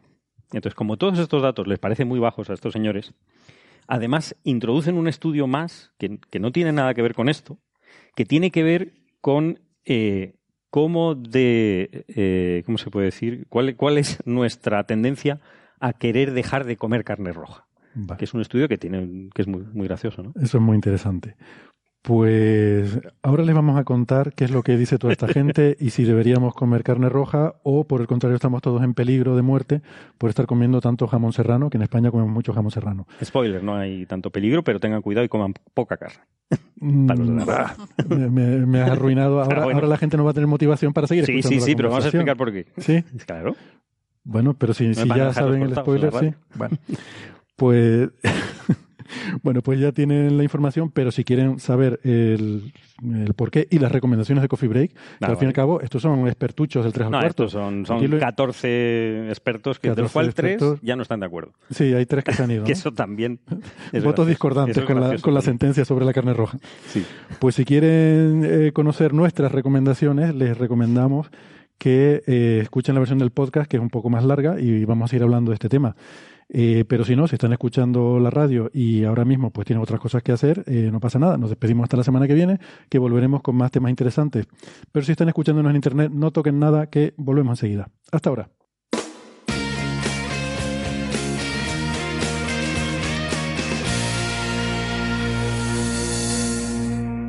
Gracias por seguir con nosotros. Em, Carlos, entonces, ¿cómo es esto? Tienen, además de estos papers en los que hacen un review de todas estas cosas, analizan el riesgo, luego hay otro en el que dan recomendaciones. Claro, no, introducen un, un, artículo, bueno, un, estudio también, que preguntan a la gente cómo de fácil sería que esas personas cambien su dieta, ¿no? Ah, sí que es un poco curioso, porque eso no, no tiene nada que ver con, datos objetivos, sino que es totalmente subjetivo. De las preferencias. Claro, ¿y cuáles son las preferencias? Entonces resulta, pues no sorprendentemente, que la gente que le gusta la carne, pues no quiere dejar de comer carne.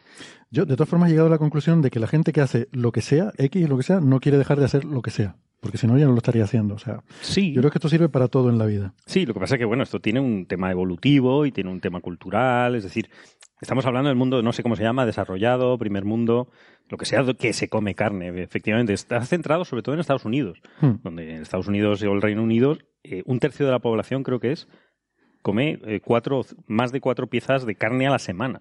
Hmm. Es decir, carne roja, es decir, que están comiendo carne roja todos los días. Comen demasiada carne. Es un tercio de la población estadounidense y es muchísimo, ¿no? Sí.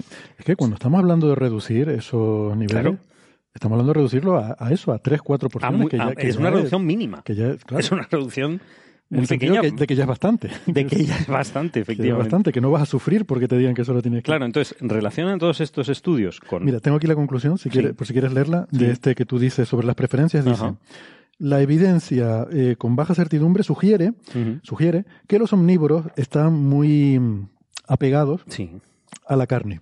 Vaya.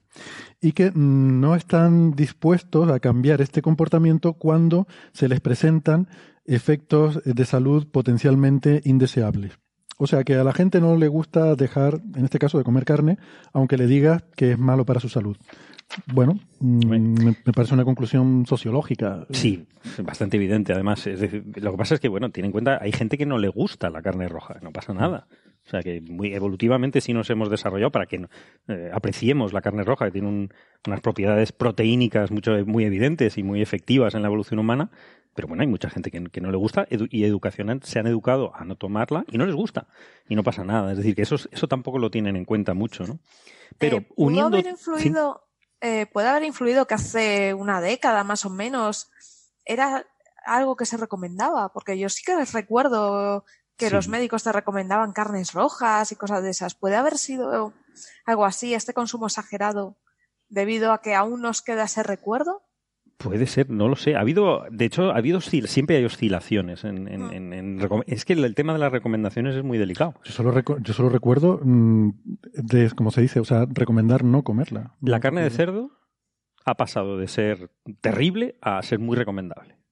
Bueno, sí, cuando pasamos del Islam a luego. No, no, no, no, no hace, no hace tanto. No, hace tanto, no hace, no hace tanto. ¿eh? no, no. En, en mi, en, mi, o sea, tú dices después de la reconquista en este de Granada. Siglo, en este siglo, sí, sí. En el, en el siglo XXI se ha pasado de que era el demonio a que no tiene mucha grasa y que es recomendable y es una carne roja.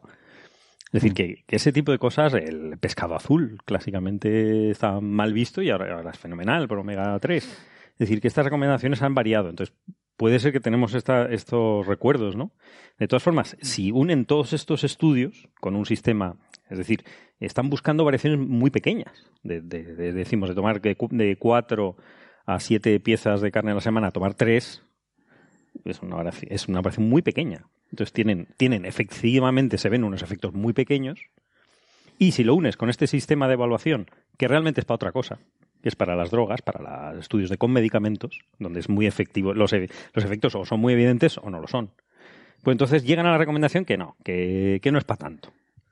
Sí, pero la recomendación, es, al contrario de lo que se recomienda. La recomendación es que, la gente haga lo que le dé la gana, básicamente, ¿no? Lo cual es una, es una insensatez. Visto cómo se. Bueno, no, solo por mí, no es solo mi opinión, sino de, de todos los, los, los, estudios, los médicos y profesionales de la salud que dicen, no, es que esto, esto lleva a que, que, que, que, da igual, que anchas Castilla, es decir, da igual ya, entonces vamos a, forrarnos a carne roja. No, no, no.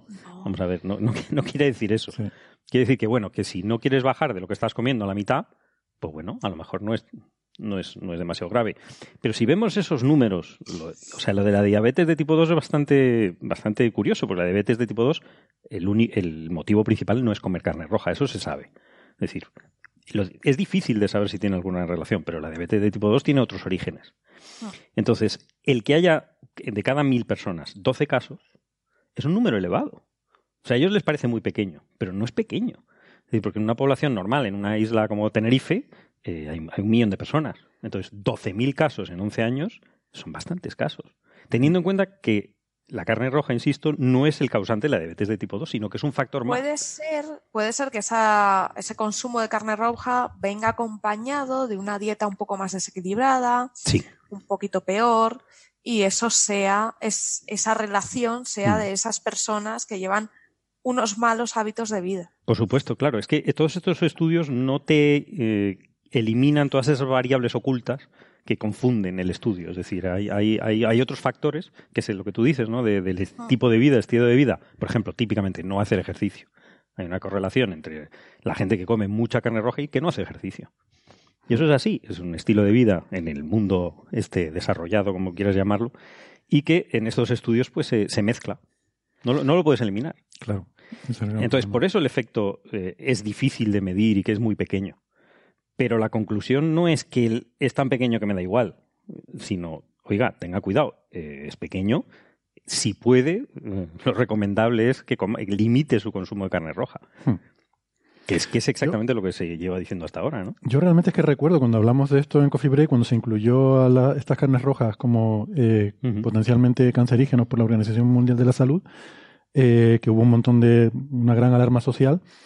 Y bueno, que estuvimos mirando los números y dijimos, vamos a ver, sí, que algo sea cancerígeno, quiere decir que hay una relación medida, pero es que el efecto puede ser muy pequeño. Entonces, el efecto... Bueno, el efecto es muy pequeño en los experimentos incompletos que estamos haciendo. Cuidado. Sí. Que es que el experimento ya sabemos que está mal hecho. Sí, lo que pasa es que estos son cotas, eh, quiero decir, este, este, por ejemplo, este caso que has puesto de la diabetes, eh, te dice que puede haber otros factores que influyan, ¿no? Pero ese también está ahí. Ese está ahí. Con lo cual, si el efecto fuera grande, aquí te saldría. Te saldría. Si fuese el único factor y fuese enorme, sí. Claro. Lo que quiere decir esto es que el efecto podría ser menor y que lo que tú estás viendo aquí es, por ejemplo, los malos hábitos de vida sí, que estás confundiendo, que estás confundiendo cosas. O parámetros, sí. Claro, lo que podemos decir aquí es que el efecto no es brutal, por así decirlo. Entonces, ¿qué es lo que yo entiendo? Que es lo que comentábamos en, aquella, en aquella ocasión. Hombre, pues que tampoco hay que obsesionarse ni alarmarse. Que no pasa nada porque un día te echas una hamburguesa, un día te echas una ración de jamón serrano. No es lo recomendable porque tiene un riesgo asociado. Pero, y eso es lo que quiere decir que, que te lo incluyan como cancerígeno. O sea, existe un riesgo pero ese riesgo es bastante pequeño. Quiero decir que es como también hay un riesgo por ir a la playa que te dé cáncer de piel. Ah, no, no, por supuesto. Y es no por eso, y es conocido. Eso no. Y el sol, y el sol es uno de los cancerígenos más potentes que hay. No por eso dejamos de ir a la playa. Entonces, pero ahí entra el limitar la exposición al sol, eso sí, se recomienda. Y, no ser, usar, y usar protectores. Y no ser disparate. Por supuesto. Entonces, claro, en general. No está, no, claro, no, no ponerte ciego de hamburguesas todos los días porque no es recomendable. Pero que si alguien, yo es que tampoco, no sé, para mí este asunto es bastante neutro, porque tampoco soy un gran fan de, No, yo creo que las personas lo que tienen que hacer es llevar una vida sana y tomar una dieta muy variada, un poquito de todo y ya está. No hay que volverse loco, no hay que ser talibán y quitarse, no, me voy a quitarnos, no, quieto, quieto, quieto. Una dieta variada. A ver, que si no te gusta, pues no lo comas. Quiero decir que está, muy bien, te, ahorras ese pequeño Si algo no te gusta, quítatelo, pero Claro. O sea, es como si a mí me dices pues que el marisco es tóxico por no sé qué cosa, y pues me da igual porque no me gusta, pues, pues seguiría sin comerlo y me evito ese riesgo. Luego tendré otros riesgos de otras cosas que hago en la vida que sí me gustan, ¿no? Pero bueno, eh, en fin, la vida es un poco eso, equilibrar esos pequeños riesgos. Sí, ¿no? Y tomar decisiones informadas, ¿no? O sea, saber que puede tener alguna relación, pero tú tomas, es como el tomar alcohol. Es decir, ya sabemos que muy poco, incluso muy poco es malo. Ya lo sabemos. Sabiéndolo, pues tomas tu decisión. Claro. Si disfrutas la cerveza como yo, pues te tomas una cerveza y no pasa nada. Exacto. Ahora no te forras a cerveza todos los días porque no. Exactamente. a ver cómo vienes aquí. Una de vez en cuando. Aunque no lo parezca. Aunque no lo parezca. No hemos tomado muchas no venir, no. Y, nada, no. Bueno. Pues, no, es simplemente que las recomendaciones, bueno, es un, es un poco surrealista luego las recomendaciones, ¿no? Porque eh, ellos dicen, bueno, dice, basado en que los efectos son muy pequeños, la evidencia es muy baja la gente que come carne le encanta comer carne y no va a cambiar su, su hábito. Entonces, y como además, y eso es muy curioso, ¿no? El impacto eh, ambiental no, nos, no, no estamos estudiándolo, que es verdad. Porque el consumo de carne roja se sabe que puede tener un, efecto en el ambiente, ¿no? En el, eh, el, exceso de CO2 en la atmósfera, etcétera, etcétera. No lo tienen en cuenta, que es lógico porque esto es un estudio médico. Esto es médico, claro. La revista se llama eh, Análisis de, Medicina, la medicina interna. Evidentemente no, no tiene esas consideraciones porque no tiene por qué tenerlas, ¿no? Aunque se le ha criticado por eso, pero bueno. Y dice, pues entonces, eh, de un panel de 14 personas, tres se han ido porque no están de acuerdo que, bueno, que es el 20%, mm. y el resto, los 11, decimos que hagan lo que quieran. es un poco... Es una recomendación no pedida. Sí, es un poco de un panel no oficial. Esto es un grupo que se llama, ¿cómo es que se llama? El N, no sé cómo se llama, el NutriRex. Eso, NutriRex, ¿no? Que es, es un, panel que ellos han formado para dar recomendaciones dietéticas. Yo he estado mirando, no parece que haya así grandes conflictos de intereses, por lo menos por lo que hay declarado. El grupo es como muy internacional, no sé igual simplemente están un poco hartos de, en fin, toda, toda esta constante eh, advertencia sobre las carnes y no sé qué, y pues a lo mejor querían dar Es muy gracioso estar harto de las recomendaciones y hacer una recomendación. una recomendación. Tú no ves ahí un problema. Sí, sí, sí. Bueno, en fin. No sé. Pero desde bueno, lo que querían era, perdona Héctor, lo que querían era publicar un artículo y ya está, o varios artículos, porque son varios, ¿no? El, sí. Eh, y esta revista Analysis Internal Medicine, como todos los ANLAS, suelen tener bastante impacto. Esta tiene un impacto de 19 y está bastante bien situada, o sea que es una buena revista. Pues fíjate, o sea, es un montón.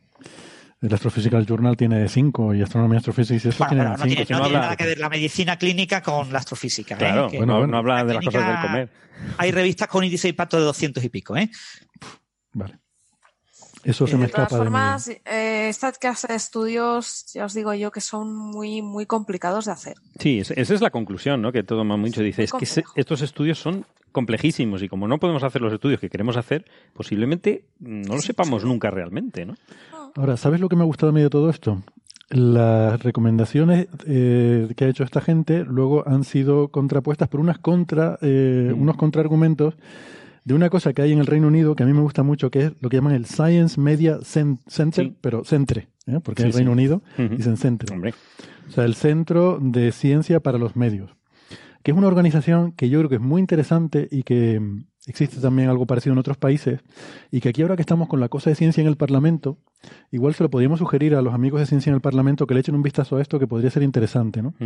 Esto es una cosa que hay en el Reino Unido que es eh, una especie de organización que em, se dedican a cuando hay noticias que tienen que ver con ciencia en los medios de comunicación, ellos inmediatamente mm, generan una, eh, una, especie de nota de, de, prensa, de contranota de prensa, en la que ponen opiniones de expertos en el tema para poner en contexto esa noticia que ha salido. Sí, es la, es la reacción de los otros, de otros científicos. De otros científicos.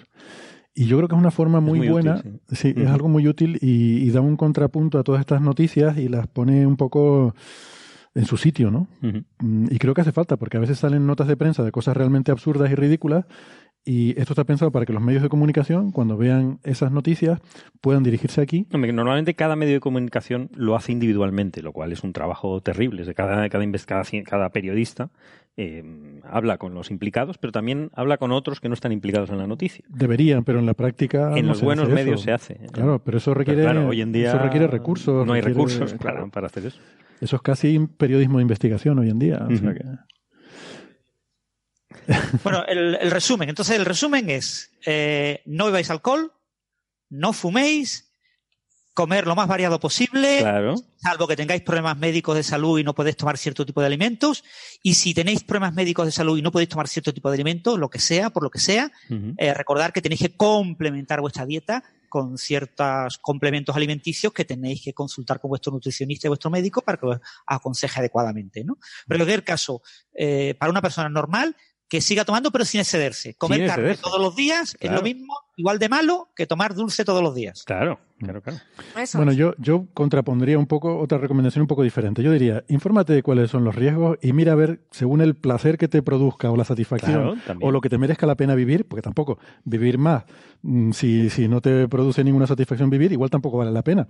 Te quitas en medio y eso sí que es muy ecológico. O sea, realmente lo mejor que podemos hacer por el planeta es quitarnos en medio, porque... Em, no, y, si, y si, si crees que no comiendo carne roja cambias cosas, pues no comas carne roja, no pasa nada, se pueden conseguir proteínas de otro lado. O sea, que no hay ningún ningún, problema, vamos. Por eso que al final es una especie de equilibrio personal, ¿no? Entre, pero hay que conocer el riesgo. O sea, uno tiene que saber. Yo, por ejemplo, sé que si fumo el riesgo es tremendo. Eso es tremendo.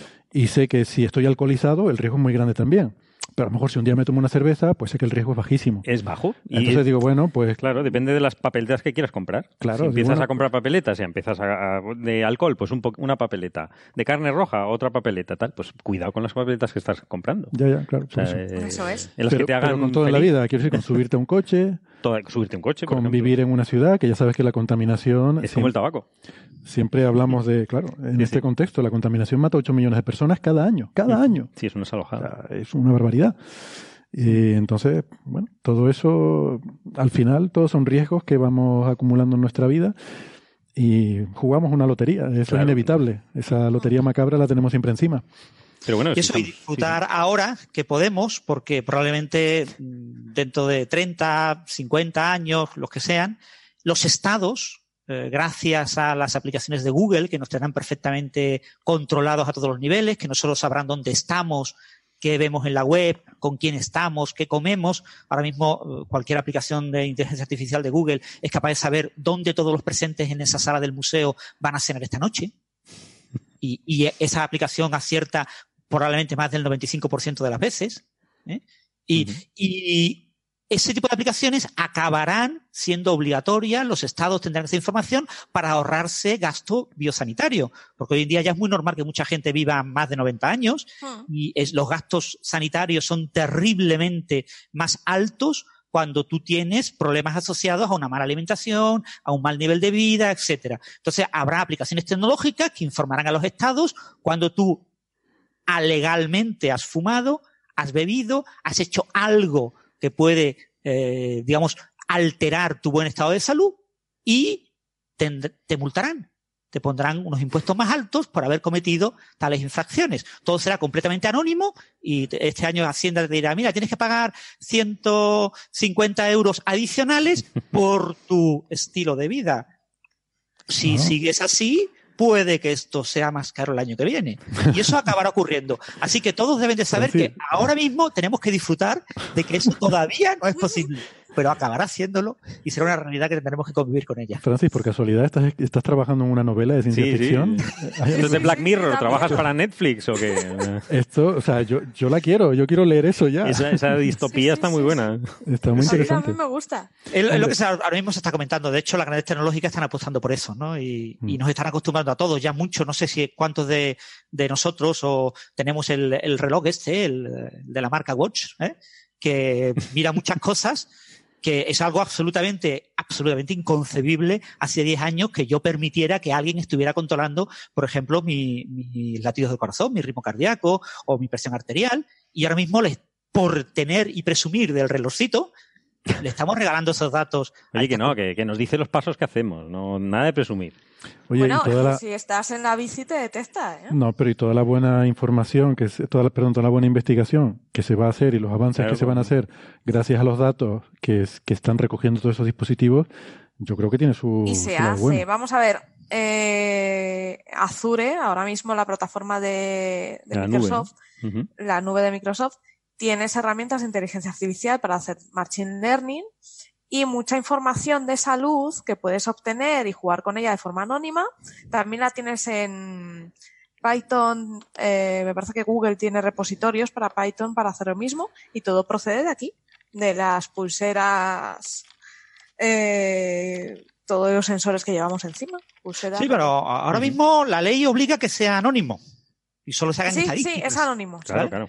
Pero eh, dentro de unos años eh, será completamente anónimo para el resto del mundo, pero tu médico, tu juez, tu policía, quizás tu jefe, el que te contrata a la compañía de seguros, tu corredor de seguros, podrán tener acceso a cierta de esa información. Pero eso que ya prácticamente está, está sucediendo, ¿no? Cada vez los vehículos llevan más sensores y más controles, saben a qué velocidad vas, saben Google con tu cuenta sabe a qué velocidad ibas en cierto punto donde habías estado antes, entonces en caso de accidente, como la hayas liado, a lo mejor tu seguro no te cubre. Si es verdad. no sé hasta dónde eso ahora mismo realmente legal. Esto debe estar ser puramente alegal, pero en cualquier momento se volverá legal, ¿eh? Hmm. En cualquier momento se volverá legal. Por ahora esos sensores lo que te hmm. están haciendo es, en el momento en que alguno de ellos detecta alguna anomalía en el vehículo, eh, avisa al taller y avisa al fabricante. Ya no empezarán a llegar las multas de Google. de momento, las que me han llegado han sido siempre de tráfico, pero bueno, poco a poco todo se andará. Esto, el tema daría más para Coffee Break, filosofía y sociología, pero yo recuerdo de hace años tener discusiones eh, con una amiga con la que eh, del trabajo con la que siempre una compañera de trabajo que solíamos almorzar juntos y como es nutricionista pues se ponía muy pesada con lo que comíamos todos y cada uno ahí en la mesa no em, pero una cosa que, que sería interesante respecto al contexto de esto que estamos discutiendo es que ella sostenía que era injusto que tuviéramos que pagar los mismos impuestos proporcionalmente todos nosotros cuando no todo el mundo se cuida igual.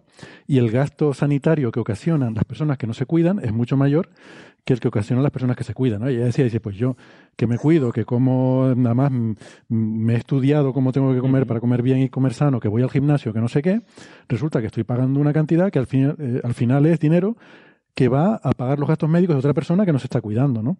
Sí, pero piensa, piensa también otra cosa. Hay mucho enfermo crónico sí. Sí, sí. que paga tratamientos muy caros y no es culpa suya. No, por supuesto, no. sí, eso, está muy sanas, con mucho deporte, mucho ejercicio, pero su gasto sanitario es muy eso, Eso es lo que no hemos entrado, que en estos estudios son estadísticos, pero hay gente que seguramente le afecte muchísimo la carne roja. O sea, que, la probabilidad de que tenga una enfermedad derivada a consumir carne roja es muy elevada, muchísimo más que la media. Claro, porque estamos hablando de la media. pues hay una media.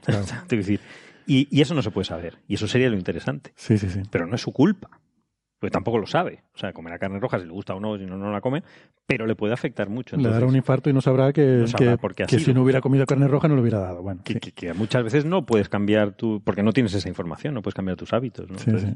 Pero bueno, como todo en la vida... todos por todos, puedes... un sistema social, ¿no? Sí, sí, sí. Sí, pero la diferencia, a ver, la diferencia con lo que con lo que dices tú o lo que decía Sara es que en este caso eh, sí se sabe, o sea, sabes que hay personas que bueno, hay personas que fuman. Hay personas que fuman y es, a lo que iba, ¿no? que en el Reino Unido hay esta polémica porque la cobertura sanitaria se le, o sea, los fumadores eh, tenían que pagar por, eh, por esa cobertura sanitaria, ¿no? Porque se consideraba que tú no estás haciendo todo lo que puedes hacer por. Pero a lo mejor tiene una adicción que no pueden dejarla. A lo mejor tiene una adicción, claro. Por eso te digo que es un debate. claro, hay muchos factores ahí. por eso digo que esto sería para otro tipo de programas y ojo, cuidado, porque también asociado al deporte y a vida sana tienes muchas más lesiones. Bueno. No. no, ¿por qué dices eso? El deporte es muy sano. Es muy sano todo. Depende del deporte. Depende del deporte. fútbol, baloncesto, seguro que hay lesiones. No, no, ¿sabéis cuál, cuál es el deporte en el que más te lesionas y menos haces? El mm. pádel. Os lo juro. Yo no, yo no, he conocido un deporte más lesivo que ese. Yo he, yo he acabado dos veces en el médico por una lesión de pádel. Digo, ¿qué es esto? De todas formas, una cosa son las lesiones, ¿no? Porque claro, aquí ¿qué entendemos por salud? Es que no es tampoco uniparamétrico, ¿no? Un deporte que te lesionas continuamente, pero no te va a dar un infarto. Eh, no, no te va a dar un infarto, pero el gasto médico está ahí. O sea, sí, sí. Ah, bueno, sí, esa es otra. Si lo medimos como gasto médico. La visita de médico, sí. No, si lo medimos por gasto médico, lo ideal es que te mueras de un infarto eh, instantáneamente y ya está. O sea, el mayor gasto será un intento de reanimación durante cinco minutos y ya está. No, no hay mucho más. Bueno, venga, que nos estamos desviando más de lo habitual del tema. ¿Alguna cosa más? ¿Dejamos la carne? bueno, si nos gusta, seguimos comiéndola. ¿eh? Sí, yo qué sé. en poca cantidad. No sé, para muy de vez en cuando. Yo es que tampoco. De vez en cuando, y si a mí es que esta saturación de estar comiendo carne todos los días es que de verdad. solo de pensarlo, yo creo que tiene que ser. Esa gente seguro que ni lo disfruta ni nada. No sé. No, y cuando comas carne, comer carne buena, ¿no? Buen claro, cosas ricas. punto, todo su jugo y que lo disfrutes y digas, ya he disfrutado tanto que puedo permitirme el lujo hasta una semana sin volver a comer algo así. Por ejemplo, yo creo que un filete a la plancha mmm, no se puede comparar en temas de salud con una rodaja de salchichón, chorizo, que lleva de todo. Entonces es muy diferente. Es que hay carnes y carnes. Hmm. Hmm. Pues sí. Venga. Sobre todo el jamón ibérico, yo no voy a renunciar. Qué rico. Bueno, pues vamos a ir pasando de tema entonces, que ya me, me, va, me va saturando esto de tanta carne. Yo creo que, ya hasta la semana que viene no, no voy a comer carne. Ni nada, estoy harto. Em, por cierto, qué rico está esto que nos ha traído, nos ha traído Carlos, un bizcocho de Valencia que nos trajo. ¿Cómo se llama esto, Carlos? Oca. Coca. ah, coca. Se puede decir. Sí, no, pero no. ah, bueno, de la, de la buena, de la buena, digo. Mal pensado. Es que la gente no está viendo esto, Carlos. No, no, ya, es un bizcocho. Lo pondremos en las redes sociales. Es un bizcocho que nos ha traído... No, tan raros y, es, de natural. porque después de lo que hemos desvariado con la carne, hablamos de esto. Sí, ya quedará claro entonces muchas cosas. No, me refiero a, Carlos, del público. Del público, sí, sí. No a Carlos Westendor, que nos ha traído amablemente de, Valencia este... Al revés. ¿Cómo? Carlos Carpio nos ha traído de Valencia. Eso sí. Ah. Digo que, no Carlos tú, sino no, otro Tú no has traído nada. no, ya nada. Yo, yo consumo. consumo gusto. consumo gusto, consumo. Bueno, venga. El, el, experimento Aharonov Bomb. Esto es un tema, em, esto es un tema interesante, ¿no? Y, y lo, ah, bueno, es, es, noticia porque ha habido un experimento que se ha llevado a cabo, se ha publicado recientemente y de hecho Bea tenía curiosidad por esto. Era un tema que teníamos para la semana pasada, pero al final nos liamos tanto que no pudimos sacarlo, así que vamos a sacarlo hoy. Y o sea, el experimento en sí es bastante complejo. Yo debo confesar que no lo he acabado de entender. Eh, y eso que me he leído el blog de Francis, eh, que escribió una entrada. con, lo, fácil que lo pongo yo, es que. No, de eso no tengo duda. Es que me fui al paper y entonces entiendo todavía menos, ¿no? O sea, que, que no entiendo nada. Eh, pero sí que me gusta porque esto tiene que ver con una cosa muy chula. que, bueno, tiene que ver con esto de las simetrías gauge que hemos mencionado a veces en el programa. Y, esa parte sí me gusta, ¿no? Y la podemos introducir un poco y luego que Francis nos explique eh, cuál es la novedad con todo esto, ¿no? Eh, el asunto es el siguiente. En el electromagnetismo, por ejemplo, eh, clásicamente es una teoría que nosotros trabajamos con campos. Tenemos el campo eléctrico y el campo magnético. Son dos campos que producen fuerzas eléctricas y magnéticas sobre los objetos cargados. Y esos campos están relacionados entre sí, están las ecuaciones de Maxwell. Y esto clásicamente, pues bueno, se entiende todo muy bien y tal. Eh, para trabajar con estas teorías eh, introducimos lo que se llaman potenciales, que es una herramienta matemática, o eso nos han dicho siempre, eh, que realmente no tiene un sentido físico, pero que facilita mucho los cálculos. ¿no? Entonces, el potencial eléctrico, por ejemplo, es cuando hablamos de los voltios, para que nos entendamos, em, realmente tenemos potencial gravitatorio, potencial eléctrico, cualquier fuerza conservativa tiene asociado un potencial. Entonces, cualquier estudiante, en fin, de, física, de ingeniería, etcétera, sabe que hay una arbitrariedad en el potencial, ¿no? Que tú dices, ¿dónde pones el cero? Tú tienes que definir en tu problema dónde pones el cero de potencial. Eh, pues lo pongo en la superficie o lo pongo eh, cuando en casa tenemos el enchufe y dice que son 200 mm. voltios, lo que dice es que hay una diferencia de, 220 voltios entre un palito y el otro, pero no sabemos cuál está a cero. No, nos da igual eso realmente, ¿no? ¿Por qué? Porque el potencial... Mm, realmente, como el campo es la derivada del potencial, una constante da igual, porque todos sabemos que la derivada de una constante es cero. Entonces, cualquier potencial al que tú le sumes o le restes una constante produce exactamente el mismo campo. O dicho de otra forma, hay infinitos potenciales que producen el mismo campo. Por lo tanto, mm, hay una ambigüedad ahí. Tú puedes elegir el potencial que quieras y al final lo importante es el campo, ¿no?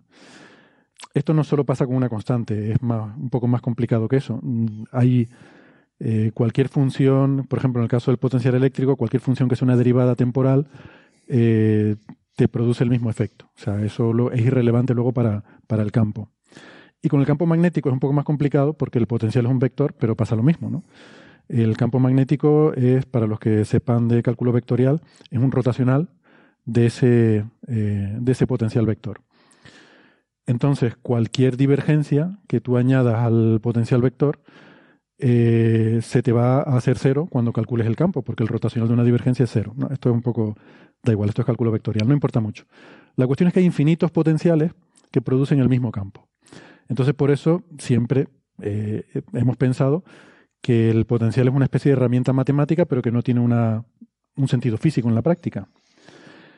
Todos estos potenciales que decimos que dan el mismo campo, se dice que son eh, diferentes, eh, diferentes gauge, o sea que, que hay una... Mm, que yo puedo elegir cualquiera de esos potenciales que da el mismo campo. Eso es lo que se llama la invariancia de gauge, que independientemente del gauge que yo elija, de eh, porque esas transformaciones se llaman transformaciones de gauge. O sea, que yo coja y le sume una constante al potencial eléctrico, es una transformación gauge.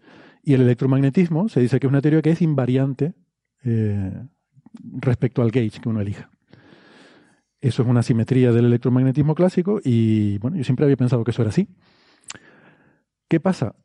Que aquí entra la cosa un poco más complicada, que eso es cierto en física clásica. Pero cuando tú te vas a la cuántica, resulta que ya la cosa no es del todo tan así. Porque en principio la función de onda es sensible, la función de onda de una partícula eh, cargada en un campo eléctrico, es sensible al potencial. En principio es sensible de una forma oculta, porque solo afecta a la fase de la partícula, pero nosotros no observamos la fase. Entonces, cuando tú, tú solo observas el módulo al cuadrado de la función de onda, ¿no? O sea, bueno, importa mucho. Tú tienes unas probabilidades de, de que tu experimento de una cosa, y eso no depende de la fase. Pero el problema es que tú puedes hacer experimentos donde hagas interferir partículas y entonces ahí la fase sí es importante. Y aquí es donde entra el, efecto este. O sea, que al parecer, Francis, explícanos esto, en cuántica no se cumple estrictamente la invariancia de Gauge del electromagnetismo, ¿verdad? Eh, no, no, no, sí, sí se cumple. O sea, la invariancia Gauge se cumple en, cuántica. Eh, lo que ocurre es que en física cuántica, cuando tú eh, construyes, digamos, la, la, la, contribución en efectos cuánticos del electromagnetismo, en física cuántica una de las cosas que observaron los primeros expertos en, física cuántica es que había que meter los potenciales. Cuando tú añades a la ecuación de Redinger de la mecánica cuántica un campo electromagnético, porque la partícula que tú estás describiendo tiene carga eléctrica y tienes que añadir la contribución eléctrica, la añades incorporando el potencial vectorial o el potencial escalar no introduces explícitamente el campo eléctrico y el magnético. Cuando tú pasas a la ecuación de Dirac, cuando pasas a, ecuaciones relativistas, pasa exactamente lo mismo. Cuando tú formulas de manera cuántica la física del campo electromagnético, solamente desarrollas en una base adecuada, es decir, solamente trabajas con los potenciales. ¿Mm? Es decir, la geometría gauge Básicamente la geometría Gauge es eh, una, estructura muy, muy geométrica en la que tú tienes un concepto que es una curvatura y en la que tienes un concepto que es una conexión. La, conexión es algo así como lo que te permite eh, mm, eh, transferir información de un cierto lugar del universo a otro cierto lugar. La, física es completamente local, completamente relativista. tú en un punto solo puedes afectar a lo que rodea ese punto, pero obviamente eh, el universo es muy grande y puedo considerar dos puntos que estén bien separados. Pues para conectar la información entre ambos puntos necesito algo que me permita realizar esa conexión, encontrar un buen camino, lo que en relatividad se llama una geodésica, o, en, la eh, geometría euclidiana es una línea recta, ¿no? Encontrar un camino y ver cómo transformo las magnitudes de un punto a otro. Eso se llama una conexión. Eso en geometría eh, es el, término que se asocia a lo que en física llamamos un potencial. Potencial eléctrico y un potencial magnético. Por resulta que toda la mecánica eh, cuántica, toda la electrodinámica cuántica, todo el electromagnetismo desde el punto de vista cuántico se usa fundamentalmente, se basa fundamentalmente en los potenciales. Pero entonces eso no nos está diciendo justo lo contrario, que no hay una invariancia eh, gauge, porque dependiendo del potencial que yo elija, puedo obtener un resultado u otro, ¿no? La, invariancia Gauge es eso. O sea, la invariancia Gauge es, es eh, eh, no, no, sabemos el, por qué, pero eh, es que la física íntima es invariante a ciertas transformaciones geométricas en esos campos que tenemos en el espacio-tiempo. Entonces, en el campo electromagnético tú puedes hacer ciertas transformaciones que no alteran la física. son transformaciones gauge. Yo puedo, igual que eh, yo puedo eh, en, mecánica relativista, ¿no? Yo, yo puedo ver el movimiento de un cohete desde dentro del cohete o desde fuera del cohete, eh, o desde otro cohete que se mueva a otra velocidad. yo puedo, la descripción física tiene que ser la misma, la física es la misma. Sin embargo, yo veo comportamientos aparentemente distintos porque los numeritos son distintos. Pues lo mismo pasa con la invariancia Gates. La invariancia Gates significa que en la descripción de un campo, cuando yo fijo un Gapes, cuando yo fijo una especie como de sistema de coordenadas en ese mm, eh, eh, descripción matemática abstracta que es el campo, no en el espacio-tiempo, ¿eh? no coordenadas espaciales y temporales, sino las coordenadas internas, ¿no? Esas coordenadas asociadas al propio campo, ¿no? A las magnitudes que vibran con el campo. Yo tengo que fijar un sistema de coordenadas para describir ese campo. Yo puedo, tengo una cierta libertad a la hora de fijar ese sistema de coordenadas y esa libertad es la libertad gauge. Es decir, yo puedo alterar, por ejemplo, el potencial con un valor constante que no me cambia la física. ¿Eh? Pero claro, en, el electromagnetismo clásico, la invarianza Gates se interpretaba, como tú bien has comentado, como una mera eh, propiedad matemática, como algo no físico. Es decir, lo que se consideraba que era físico era lo que no variaba Gauge.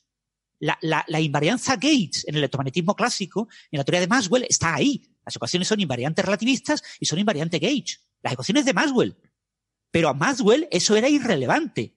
A Maxwell no le importaba la teoría de la relatividad ni le importaba la teoría de Gates, porque no lo necesitaba para nada, porque su magnitud de física eran campos eléctricos y magnéticos, ¿no? Sin embargo, eso generaba problemas cuando yo quería entender la mecánica, la física newtoniana aplicada al electromagnetismo, algo que era irrelevante en las aplicaciones del electromagnetismo pero que si era relevante desde el punto de vista conceptual. Entonces yo me di cuenta, no, es que resulta que las ecuaciones no son invariantes con las transformaciones de Galileo.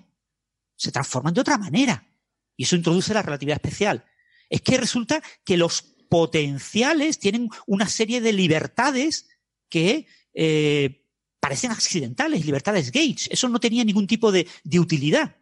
Pero cuando se formula la relatividad general de Einstein, eh, André Weil eh, trata de ver qué formalismo geométrico tipo relatividad general de Einstein tiene el electromagnetismo. Entonces se da cuenta de que la geometría del campo electromagnético implica la existencia de esos campos Gates. Introduce la idea de esas simetrías.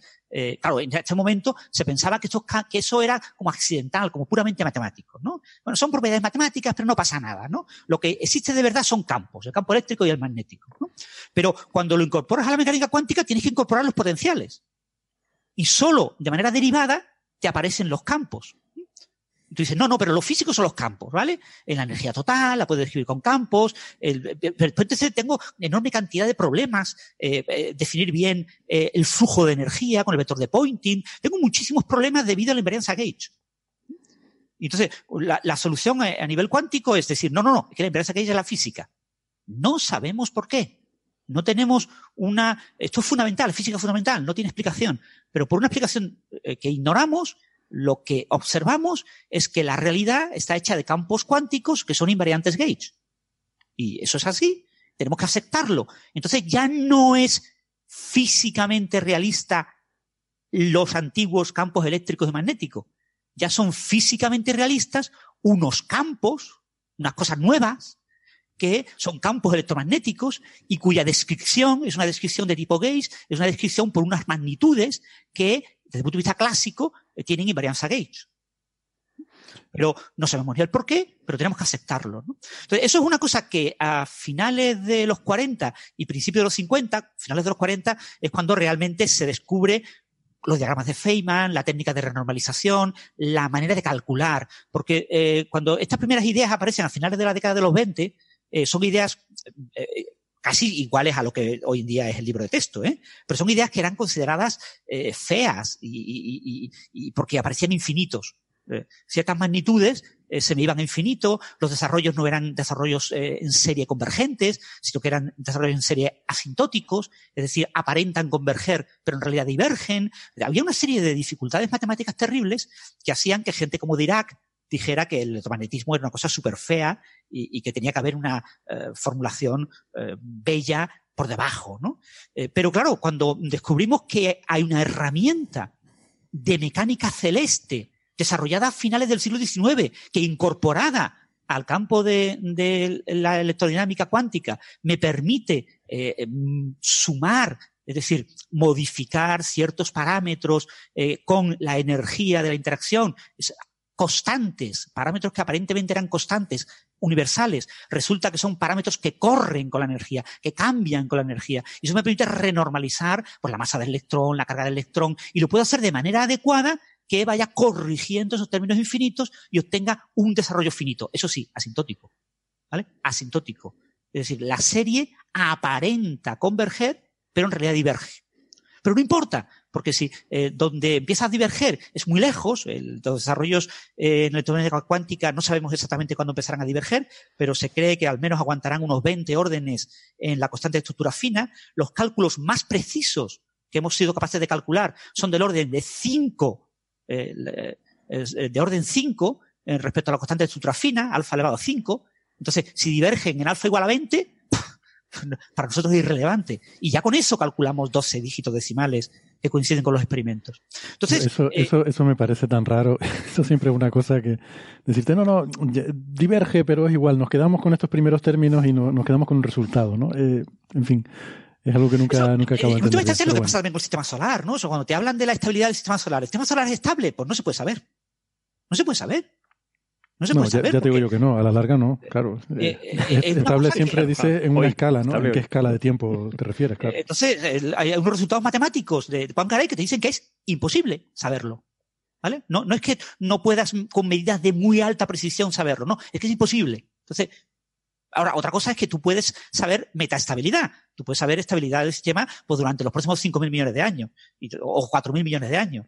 Pero eso ya es más que suficiente porque el Sol cambia su estado y entonces nos deforma todo y nos lo cambia todo. O sea, en la práctica, que no se pueda hacer ad infinitum no es relevante porque siempre trabajamos con magnitudes finitas. ¿no? Entonces, lo que aparece a principios de los 50 es la idea de si podemos ver este tipo de propiedades, si, si la teoría aparenta que lo relevante a nivel físico son los potenciales, a nivel cuántico, a nivel física cuántica, son los potenciales lo que realmente es físico, pero no los campos eléctricos, la gente empieza a darle al coco y idea experimentos en los que yo trabajo con propiedades estrictamente cuánticas. Y una de esas propiedades es la fase. Cuando yo tengo un electrón, el electrón tiene una fase, su función de onda tiene una fase. La fase no es medible, porque yo solo puedo hacer experimentos con el electrón que me den la función de onda al cuadrado, la probabilidad. Cuando yo elevo al cuadrado, la fase se va, desaparece. Tengo un número real. Mm. Eh, pero eh, cuando eh, yo hago experimentos de interferencia, cuando yo cojo dos electrones, por ejemplo, y los lanzo pues, en, una, una red de difracción, o lanzo un experimento de doble rendija, la fase es relevante para el patrón de interferencia que yo observo. si yo controlo la, la, fase, que lo puedo hacer en ciertos experimentos, porque yo puedo, a la hora de generar parejas de electrones, puedo hacerlos que se generen con fases eh, adecuadamente opuestas. Eh, yo puedo, eh, con esos fotones, digamos, entrelazados, puedo jugar y hacer una serie de experimentos y chequear las diferencias de fase. No puedo ver el valor absoluto de la fase, pero sí las diferencias de fase. Entonces, lo que se ideó fue este experimento de Harnott-Bohm, un experimento muy bonito, que es un solenoide, un solenoide en el que hay un campo magnético interior al solenoide, pero el campo magnético eh, fuera del solenoide es exactamente cero. Eh, por simetría, no hay campo magnético. Sin embargo, el potencial, el potencial vectorial, eh, cuyo rotacional es el campo magnético, no puede ser discontinuo. Luego no puede ser cero, no puede, puede ser, tener un valor dado en el interior del, cilindro, del solenoide, y, tener un valor cero fuera el, el, potencial tiene, caerá rápidamente, pero es no nulo fuera del solenoide. Entonces yo cojo un electrón. Si quieres, vamos a, eh, porque no, sé hasta qué punto la gente está familiarizada con el concepto de solenoide, ¿no? Es básicamente un cilindro en el que enrollamos alrededor un, un hilo conductor, pasamos una corriente, y entonces en el interior de ese cilindro se genera un campo magnético que es constante en todo el interior del cilindro, siempre es el mismo campo, con lo cual tiene, hay un cierto potencial ahí dentro, y por fuera el campo es cero pero es lo que, lo que dice Francis, el campo es cero, pero como justo en el borde del cilindro hay un cierto potencial y el potencial no puede ser discontinuo, ese potencial tiene que continuar justo en el, en el borde exterior del cilindro y luego de ahí ir decayendo hacia cero eh, a medida que nos alejamos. Y claro, es idóneo para hacer ese experimento de, de electrones que interfieren, ¿no? Sí, entonces la, idea básica del experimento es tan sencillo que en su momento eh, era muy fácil de implementar que se implementó al año siguiente. La propuesta teórica son estos experimentos que se proponen y rápidamente se, se ejecutan, ¿no? Yo cojo un electrón que dé vueltas alrededor del solenoide en un sentido de la aguja del reloj y otro electrón que dé eh, vueltas en el sentido contrario y, y después de dar una vuelta yo los interfiero. Hago una un experimento de interferencia que detecte diferencias de fase y yo lo que observo es una diferencia de fase básicamente de pi. Porque uno ha dado la vuelta en un sentido y otro en otro sentido. Es decir, con esa diferencia de fase yo podría saber cuál de los dos ha dado la vuelta en un sentido y cuál la ha dado en el otro. Entonces, e, ese experimento, desde el punto de vista de física clásica, eh, eh, como yo no tengo acceso a la fase, yo no puedo hacerlo. Los electrones sean idénticos. ¿eh? Un electrón que dé la vuelta en el sentido de la aguja del reloj en el sentido contrario, observa el mismo, el mismo efecto, el efecto total integrado es el mismo y no hay ninguna diferencia entre un electrón y el otro. Pero desde el punto de vista cuántico, la fase sí se ve afectada. Es diferente que la fase crezca hacia arriba o que crezca hacia abajo, ¿no? Que yo le añade más pi o yo le reste menos pi. Entonces, eso me genera eh, una diferencia de fase medible en el experimento y eso se midió y se vio que era así, ¿vale? Y, punto pelota, ¿vale? Un resultado eh, eh, que todavía no ha sido premiado con el premio Nobel, pero que eh, es uno de los grandes candidatos a Jaranov a recibir el premio Nobel. ¿eh? Todavía, todavía sigue vivo. ¿Este experimento que es el año 70 o por ahí? Por ahí no, 52, 53, es muy antiguo. Eh, no recuerdo la cifra exacta, 55, 53, por ahí. Vale, vale. O sea, más antiguo El experimento no lo hizo Jaranov. A Jaranov propuso, a Jaranov y Bohm propusieron la, la teoría. Entonces, el, ya en los 70, en los 70, se planteó la idea de, claro, renacen las teorías Gauge no abelianas. ¿no? En el modelo estándar tenemos la interacción débil, que modelamos con una teoría Gauge que actúa sobre, entre comillas, digámoslo así, dos fases. ¿no? O sea, en lugar de sobre la fase de un único número, actúo sobre dos componentes, dos campos. Tengo matrices de dos por dos. Y tengo la teoría Gauge de, los, de la cromodinámica cuántica, de los gluones y de los quarks, que actúa sobre tripletes, sobre tres funciones de onda, digámoslo así, ¿no? Como si actuáramos sobre, entre comillas, sobre tres fases. En realidad, actuamos sobre la función completa. Entonces, tengo matrices de 3 por 3 Entonces, esas, eh, claro, cuando yo eh, tenía la fase, si yo roto 30 grados y ahora roto 45, el resultado es el mismo que si roto 45 y después 30. Pero no ocurre lo mismo cuando yo tengo eh, una rotación con dos ángulos. Si yo cojo un libro y lo roto con el eje vertical 90 grados y lo roto con eh, uno de los ejes horizontales, por ejemplo, mi eje eh, adelante-atrás, 90 eh, grados, el resultado no es el mismo que si primero roto con el eje adelante-atrás y después con el eje vertical. Si lo hacéis con un libro, veréis que la, rotación no conmuta, porque trabaja con matrices. Entonces, mm, los campos Gates que aparecen en la interacción débil y en la interacción fuerte, en son campos que no son abelianos, actúan, son, se representan como matrices y por lo tanto eh, las partículas portadoras de esas interacciones no son una única partícula, son varias, eh, los bosones W y Z, que son tres en, en, la teoría débil, y los ocho gluones en, en la teoría fuerte. Y eh, entonces habrá un efecto de tipo Aharonov-Bohm asociado a esas interacciones gauge no abelianas.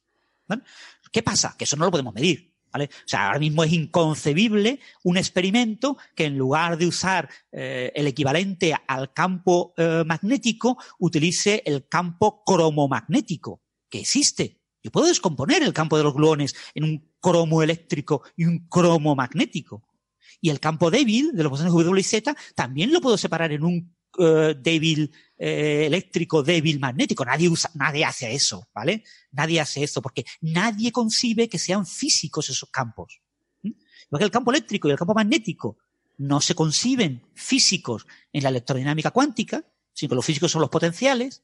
Nadie concibe como físicos esos campos débil eléctrico o cromoeléctrico aunque, eh, ya os digo, en ciertos cálculos eh, se han llegado a usar sobre todo los cromoeléctricos y cromomagnéticos porque, bueno, simplifican ciertas cositas, pero mm, no, se consideran físicos. Entonces, eh, ese experimento, por tanto, es imposible de realizar.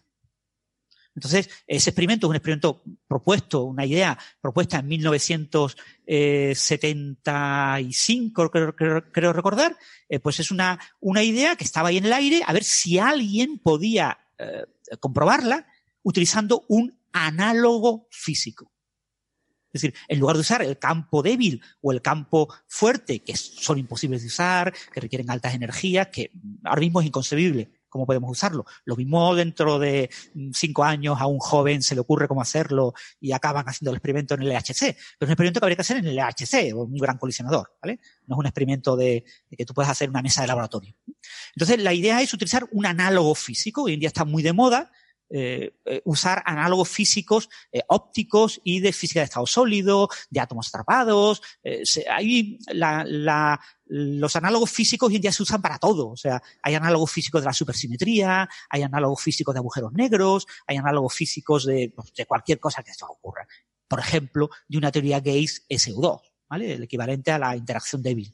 Entonces yo puedo hacer un análogo físico en el que trabaje con dos magnitudes, por ejemplo, las dos polarizaciones de la luz, polarización horizontal y vertical, de, un haz de luz. ¿eh? Eh, claro, yo quiero hacer interferencia, ¿vale? Como los electrones, interferencia cuántica. Luego tendré que trabajar con un haz de luz tan poco intenso que sea equivalente a enviar fotón a fotón. Parejitas de fotones.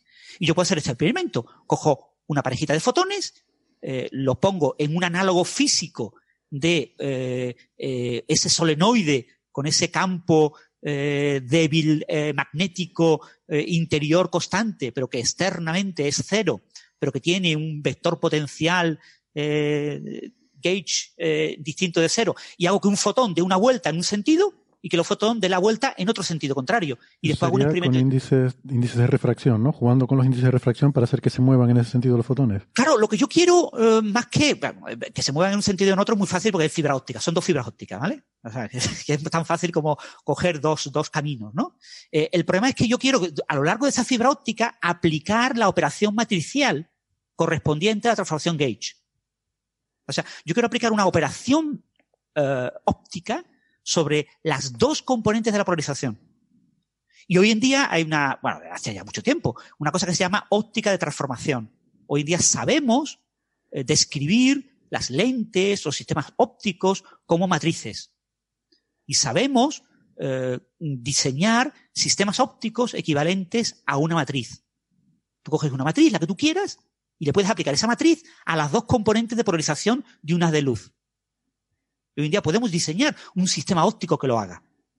¿no? te digo que sea una cosa que tú puedas hacer en tu casa, eh, necesitas una experiencia en óptica, ¿no? Pero hoy en día tenemos ya todos esos dispositivos, ¿no? Entonces aquí eh, se han eh, modelado dos operaciones que corresponden a las matrices de Pauli, que son los operadores que representan las transformaciones Gates SU2, es la, la matriz de identidad, y las tres matrices de Pauli, la sigma X, sigma Y, sigma Z. Estas matrices no conmutan, entonces, si yo aplico sobre un fotón la matriz sigma i y la sigma z, y sobre el otro fotón aplico la sigma z y la sigma i, sigma z por sigma i no conmuta, por lo tanto es distinto que sigma eh, i por sigma z.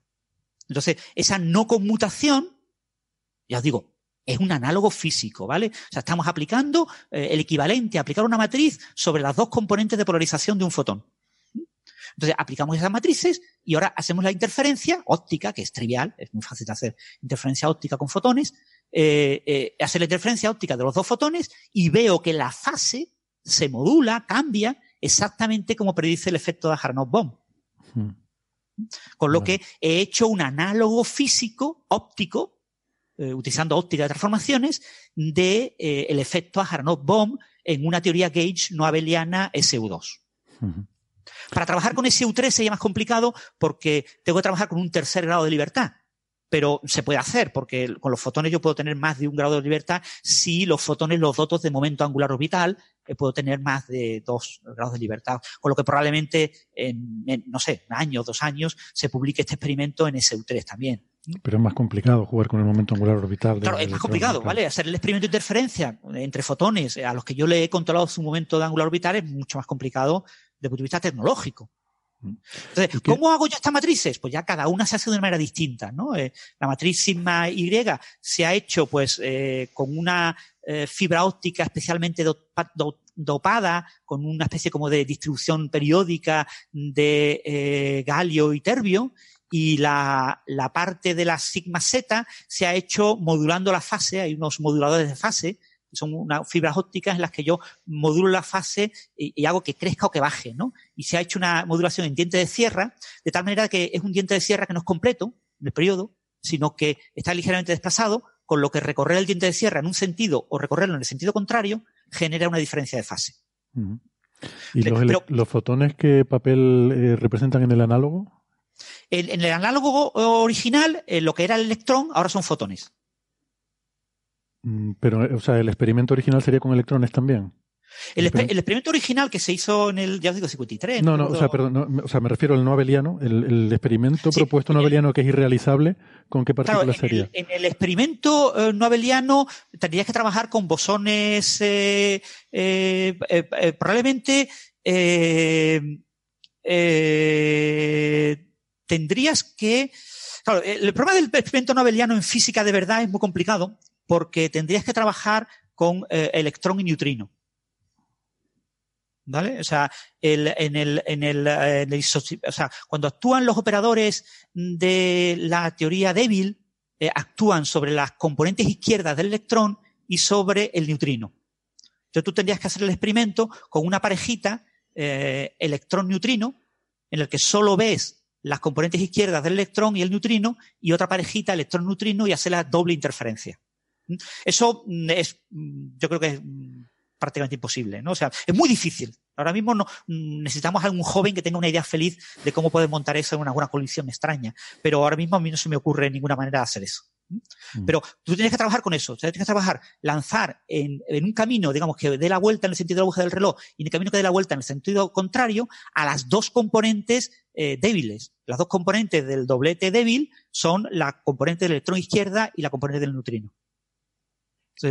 ¿Cómo tú haces que en un experimento de este tipo el electrón y el neutrino se muevan al unísono y para que recorran la misma distancia y después puedas interferirlo? A mí no se me ocurre. no, es un experimento eh, pero desde el punto de vista matemático era trivial hacer ese experimento. Anda, que, como es fácil detectar un neutrino también, encima ponerlo a interferir y luego, y luego ver el patrón que sale, vamos. Claro, es una cosa, es, muy inconcebible, ¿no? lo mismo existe algún tipo de colisión exótica y súper extraña en la que esto ocurre de manera muy íntima, en escalas de tiempo muy cortas, a muy alta energía, en la que el electrón se comporta como sin masa y entonces pueden ir los dos a la, O sea, que lo mismo hay de alguna manera, pero que yo sepa no se ha publicado y, y que yo sepa no es una cosa trivial. Yo tampoco. Sí. como la, radiación Hawking, que es inobservable a todas las luces y sin embargo, bueno, pues se, han hecho estos análogos con fluidos y, se han sacado resultados con eso.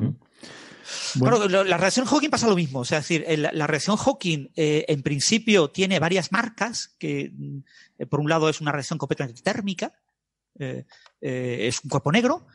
por otro lado, la, la, parte de la radiación que se quede dentro del agujero negro y la parte que sale fuera tienen que estar entrelazadas cuánticamente. Entonces, yo de alguna manera tengo que poder chequear eso, hacer un experimento tipo Bell con la componente que se queda dentro y con la componente que se queda fuera, para garantizar que haya ese entrelazamiento. Y tengo que trabajar fotón a fotón, o sea, eh, partícula a partícula, partícula fundamental a partícula fundamental, para poder chequear ese tipo de cosas. ¿no? Eso ahora mismo con los análogos que se está trabajando no se puede hacer.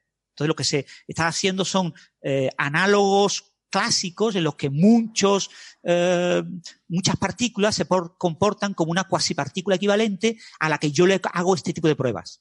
Entonces, eh, eh, ahora mismo hay dudas sobre si realmente se ha logrado o no la reacción de Hawking en análogos, fundamentalmente por eso, porque lo que estamos realmente chequeando son análogos muy, muy alejados a lo que nos gustaría poder hacer, pero es que lo que nos gustaría poder hacer es muy difícil.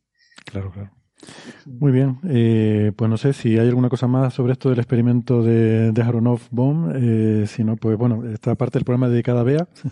Lástima que no, no pudiera estar eh, para la explicación, pero bueno, ya si tiene dudas te las podrá consultar en, en cualquier momento. Y, y, después un punto importante, Héctor, que, que Este tipo de experimentos son difíciles. Es decir, cuando se publica el primer experimento, eh, las tasas de éxito son muy bajas. ¿eh? La eficiencia de los detectores, la eficiencia de la, de la eh, interferencia, etcétera, pues pueden rondar el 5%. Es decir, la mayor parte de las veces que se realiza el experimento falla pero no importa porque lo sabemos, sabemos que va a fallar. Entonces, eh, eh, y son experimentos relativamente fáciles. Generar un flujo que me saque un par de fotones por segundo es muy fácil. En una hora tengo muchos segundos. Entonces puedo hacer muchísimos experimentos en relativamente poco tiempo y, y, eso seleccionar los que han sido aparentemente exitosos en los detectores, ¿no? Pero ya te digo que las figuras predichas teóricamente y las figuras observadas son parecidas, pero hay, hay importantes diferencias. Pero esto mejorará probablemente en los próximos años. Con... Sí. Hombre, lo que se ve es que tiene mucha, muy poca definición, ¿no? La, figura experimental, pero bueno, dentro de dentro del pixelado ese grosero que tiene, se parece mucho, ¿no? En rasgos generales a lo que se predice teóricamente, ¿no? Sí. Que entiendo que, ese es el éxito del experimento. Y, por eso se ha publicado en Nature también, un experimento eh, pionero, ¿no? Entonces, perdón, se ha publicado en Science, en Science, he dicho Nature. Eh, se ha publicado en Science porque es un experimento pionero, ¿no? Eh, esto cuando se vaya, los próximos experimentos que serán mucho más precisos y serán mucho más bonitos en cuanto a sus resultados aparecerán en revistas de menor, de menor talla. Muy bien. ¿Algo más? ¿Pasamos de tema? Eh, pues vamos con lo siguiente. Entonces, ya el último bloque de, temas que tenemos para hoy es eh, lo que les comentaba sobre la entrevista que grabamos el otro día con el ingeniero Francisco Córdoba, que es el director del Observatorio de Arecibo. Em, y esto es genial porque ya saben que el radiotelescopio de Arecibo es esta instalación que es tan simbólica, eh, histórica, ¿no? Diría yo, en todo lo que es el ámbito científico de los años 60. Em, y de hecho, esto fue una, esto fue una sugerencia eh, que nos hizo nuestra amiga Noemí Pinilla, que ha estado también alguna vez en el programa. Eh, Noemí fue estudiante de Javier Licandro, por cierto. Y, ahora, pues nada, anda por ahí liada con cosas del James Webb, en, en el Space uh, Telescope Science Institute, en cosas también con Arecibo. Eh, y bueno, sugirió que, nos podía poner en contacto con, eh, con Francisco Córdoba por si queríamos entrevistarlo para, para aquí, para el programa. Y lo que luego surgió también fue la posibilidad de hacer esa entrevista en directo en el museo durante una de estas tertulias de, que organizamos. Y lo que hicimos fue, por eso, bueno, van a ver en la grabación que el formato es un poco diferente porque Estábamos haciéndolo pues aquí con público en el salón de actos. Estaba también Ricardo Génova, que es eh, experto en, radioastronomía eh, en la parte de cosmología observacional.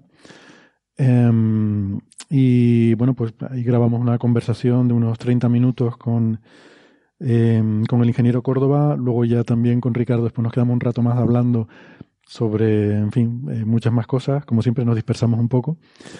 Em, pero bueno, esa, esa conversación creo que fue muy interesante y eh, podemos ponerla ahora para terminar el programa. Em, a Sara se le había ocurrido una idea eh, de un pequeño juego que podemos proponerle a los oyentes, ¿no? Antes de que escuchen la entrevista. Sí, a ver, yo propongo a los oyentes una cosa. Todo el mundo ha oído hablar del Observatorio de Arecibo, lo hemos visto en películas, en muchas partes, ¿no? Entonces quiero que antes de escucharlo os paréis y penséis, ¿qué se hace en el Observatorio de Arecibo? Venga, a ver si lo adivináis. Luego después, escuchad la entrevista y pondremos en el club de fans y en Twitter entrevistas, digo, encuestas con ¿has adivinado lo que se hacía? ¿Sí o no?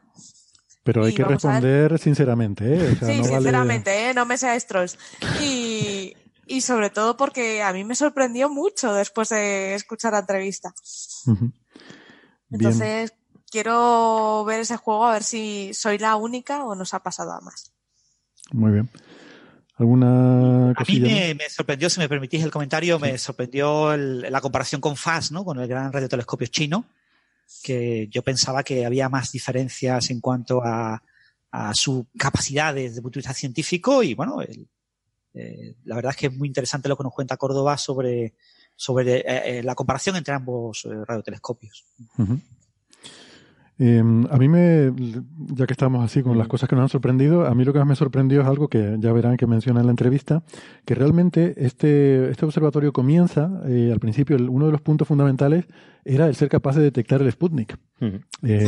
a finales de los años 50, la Unión Soviética había puesto en órbita el primer satélite y esto generó, yo creo que no somos conscientes del impacto que tuvo el efecto Sputnik en Estados Unidos. Eh, pero yo, vamos, algún amigo allí ya de cierta edad me, comentaba que recordaba que de pequeño eh, generó una ansiedad muy grande, que el, ser conscientes de repente de que los soviéticos eran capaces, capaces de poner algo en el espacio eh, y tú no podías hacer nada al respecto. Eh, hubo cierta histeria, ¿no? De una sensación de impotencia, además y motivó, la, creación de Internet. Motivó, bueno. mejores inventos de, la humanidad, según ciertas personas. ¿La carrera espacial eh, motivó Internet? ¿El Sputnik? Sí, la supremacía espacial implica que, como no les podías ganar en ese momento en el espacio, eh, te tendrías que defender de un posible ataque. Ah, la forma es crear una red, DARPA, distribuida, que soportase un ataque. Exactamente, efectivamente. Sí, es cierto. motivación Internet surge de un uso militar, sí, sí. Eso pues surgió mucho miedo, ¿eh? La gente tenía la cosa de que les espiaban, de que... Es que además, yo no sé si era intencional, una pero. que está volando, está en atmósfera, dando vueltas alrededor de la Tierra. llegar a ella. Y no, puedes llegar. Que no puedes llegar a ella y que no sabes qué es. Porque claro, la gente de a pie no sabía. No sabía lo que contenía. Ni, ni a pie ni, ni, los grandes mandos tampoco sabían. O sea, te tenías que fiar de que ahí no hubiera ninguna bomba, ¿no? Además había una cosa un poco puñetera. Eh, el Sputnik no, no, tenía nada dentro salvo un transmisor, eh, un emisor de radio. Y simplemente en una determinada frecuencia emitía un pitidito. Iba haciendo pip, pip, pip, pip. Y esto lo podías pillar con la radio de, de casa. O sea, cuando el Sputnik estaba pasando por encima, podías poner la radio, sintonizar la frecuencia adecuada y escuchabas el pitidito. Hombre, supongo que eso era para hacer pruebas, estaban viendo lo que... Pero tenía también un cierto efecto de... de en fin, no quiero utilizar términos muy gruesos de eso, de llamada de atención. Sí, esa cosa de que te inquietaba. Sí, ya pueden haber puesto una grabación de saludos. Venimos en son de paz. Ostras, pues sería más inquietante escuchar al ruso decir, tranquilos, tranquilos. estamos en de Seguir comiendo carnes procesadas. Me, acordé de la escena de Mars Attacks. Venimos en son de paz. Efectivamente, es un obra, maestra. obra maestra seguir comiendo carnes procesadas. Eso, eso. Seguiremos con el vodka.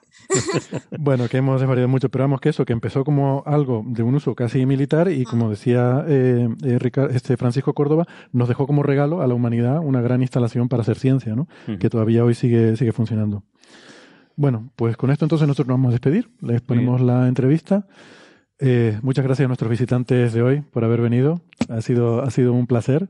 Eh, gracias por la coca, Carlos. Eh, pillamos la, la, indirecta. A ver, el bizcocho. Sara, céntrate. Estamos hablando que es un bizcocho. ¿Vale? Mira, mira, se lo voy a enseñar en la cámara. Esto, ¿eh? que no Tiene muy buena pinta. Está muy rica. Eh, oye, una cosita antes de despedirnos, que no quiero que se me olvide. Eh, tengo un anuncio porque la semana que viene, aquí en el museo, si están en Tenerife o alrededores y quieren acercarse, el viernes día 25 de octubre eh, vamos a tener un homenaje muy especial al cosmonauta Alexei Leonov, que como saben falleció estos días, una de las figuras más importantes de la carrera espacial, eh, una de las personas clave, el primer ser humano en hacer una salida al espacio, el que podía haber sido probablemente el primer hombre en pisar la Luna si la Unión Soviética hubiera llegado antes. Pues vamos a tener un acto de homenaje aquí en el Museo de la Ciencia, en el cual se va a proyectar la película Space Walker, que es una película muy, muy chula sobre su vida, y vamos a tener a alguien que, que conoció a Leonov, eh, Gary Israelian, además el, creador del Festival Starmus, que nos va a hablar un poco sobre, sobre la persona que hay detrás de ese, de ese mito de Alexei Leonov. Em, eso, insisto, el viernes 25 de octubre, les aconsejo que no se lo pierdan. Eh, les dejamos con la entrevista y nosotros nos despedimos hasta la semana que viene. Muchas gracias. Hasta luego. Hasta luego. Hasta luego. Hola, ¿qué tal? Buenas tardes. Gracias a todos por venir hoy al museo. Em, yo soy Héctor Socas.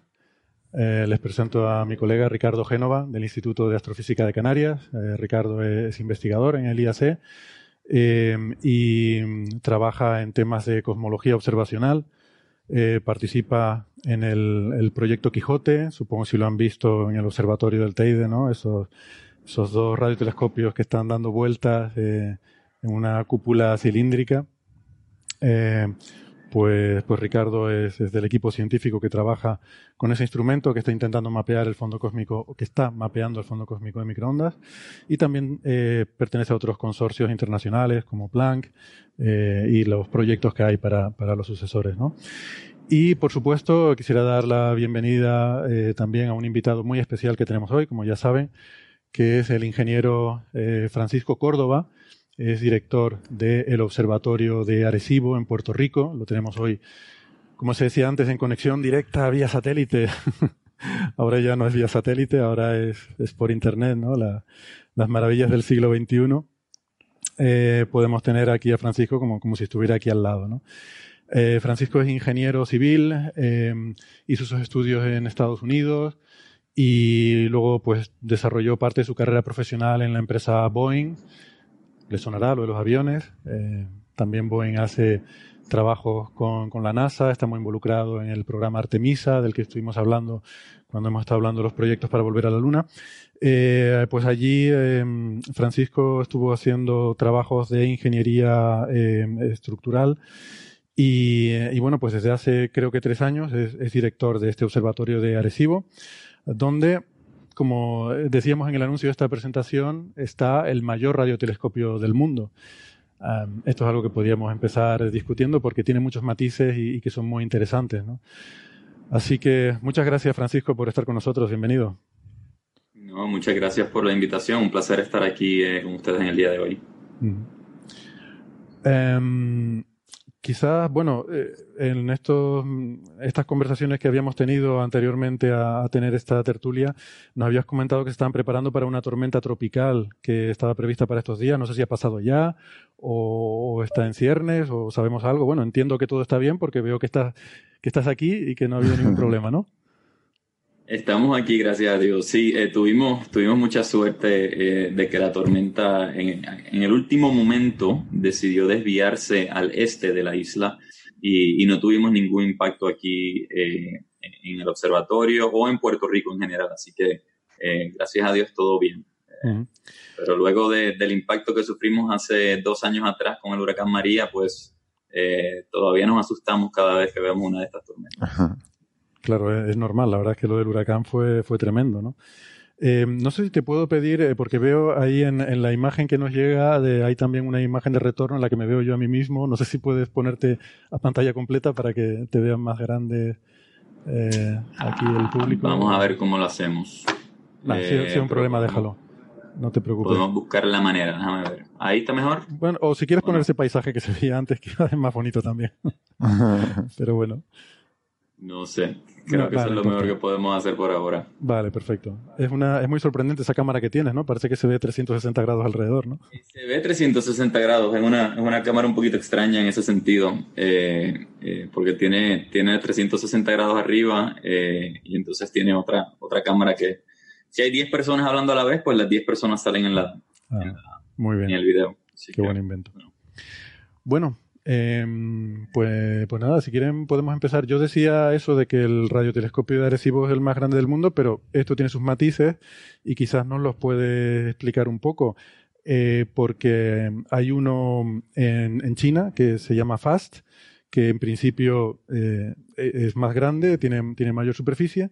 Y también hay otro en Rusia, que es el Ratan 600, que tiene un diámetro más grande, ¿no? Pero son sistemas diferentes y al final lo que importa, que es el área colectora, creo que por lo menos en ciertas condiciones sigue siendo Arecibo el más grande, ¿no? Porque el tamaño eh, importa, sí. ¿verdad?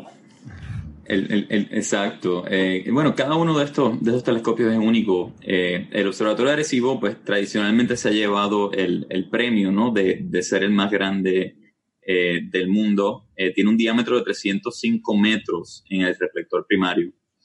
Eh, a comparación, eh, FAST en China, eh, que, que, tiene conceptos muy similares a Arecibo. Eh, recuerdo, eh, me han contado aquí el staff que cuando China estaba en el proceso de definir los requerimientos para FAST, visitaron al Observatorio de Arecibo y trataron de aprender mucho de, de, las operaciones de Arecibo antes de poder crear aquel telescopio. El de China es 500 metros de diámetro eh, sin embargo, eh, solamente puede iluminar 305 metros uh, en, cualquier momento. O sea que aunque sí es más grande, eh, la iluminación no es mucho más significativa que la del Observatorio de Arecibo. Sin embargo, sí va a tener más sensitividad que nosotros en las frecuencias en las que ellos operan. Ellos operan en unas frecuencias de, entiendo que es de 70 MHz a los 3 GHz eh, mientras que el Observatorio de Arecibo opera de los 327 MHz hasta los 10 GHz. Entonces, eh, el Observatorio de Arecibo tiene un poquito más de flexibilidad en términos de las frecuencias en las que podemos observar eh, en comparación con FAST. ciertamente hay muchas diferencias operacionales también. los diseños son muy diferentes. la, una, de las innovaciones que a la misma vez es una desventaja, creo yo, que para Fast es que ellos tienen que mover paneles individuales para crear eh, una esfera. Eh, mientras que el observatorio adhesivo no, no, no, necesita hacer eso y utiliza, utiliza la óptica gregoriana para tratar de, de, de, lograr eso. Entonces, eh, FAST consistentemente está moviendo, utilizando actuadores para mover todos esos paneles que forman el, el, telescopio, lo cual complica un poco las operaciones y pues el mantenimiento de estar cambiando los actuadores o te falló uno, eh, cuán rápido se mueven, si estás traqueando alguna, alguna, eh, algún objeto específico, se un poquito más complicado. Eh, sin embargo, creo que va a ser un, tremendo telescopio para, para, ciertos usos específicos. el observatorio adhesivo creo que es otro, lo que yo llamo otro animal totalmente diferente. porque no solo tenemos diferencia en términos de, de las frecuencias que observamos, pero sino que también nosotros tenemos eh, radares activos en la facilidad que eh, FAST no tiene eh, y que no, no planifica tener y no, no va a tener en el futuro. Mm. Pensaba preguntarte por eso también, sí, por mm. el tema de la actividad de los radares, ¿no? Pero no sé si Ricardo quería comentar algo. No, bueno, estaba pensando, la verdad es que no, no conocía mucho los, eh, los detalles de, eh, de, diseño de Fast y de Arecibo hasta cierto punto, eso de que te agradezco la, eh, la aclaración. Entiendo que probablemente que la, el hecho de que, eh, de que Fast necesita tener un diámetro mayor es probablemente viene, está relacionado con el hecho de que alcanza distancias cenitales mayores, ¿no? Entonces, que aunque la superficie efectiva que ilumina el primario en un momento determinado sea menor, necesita tener un diámetro mayor para poder alcanzar distancias cenitales mayores, ¿no?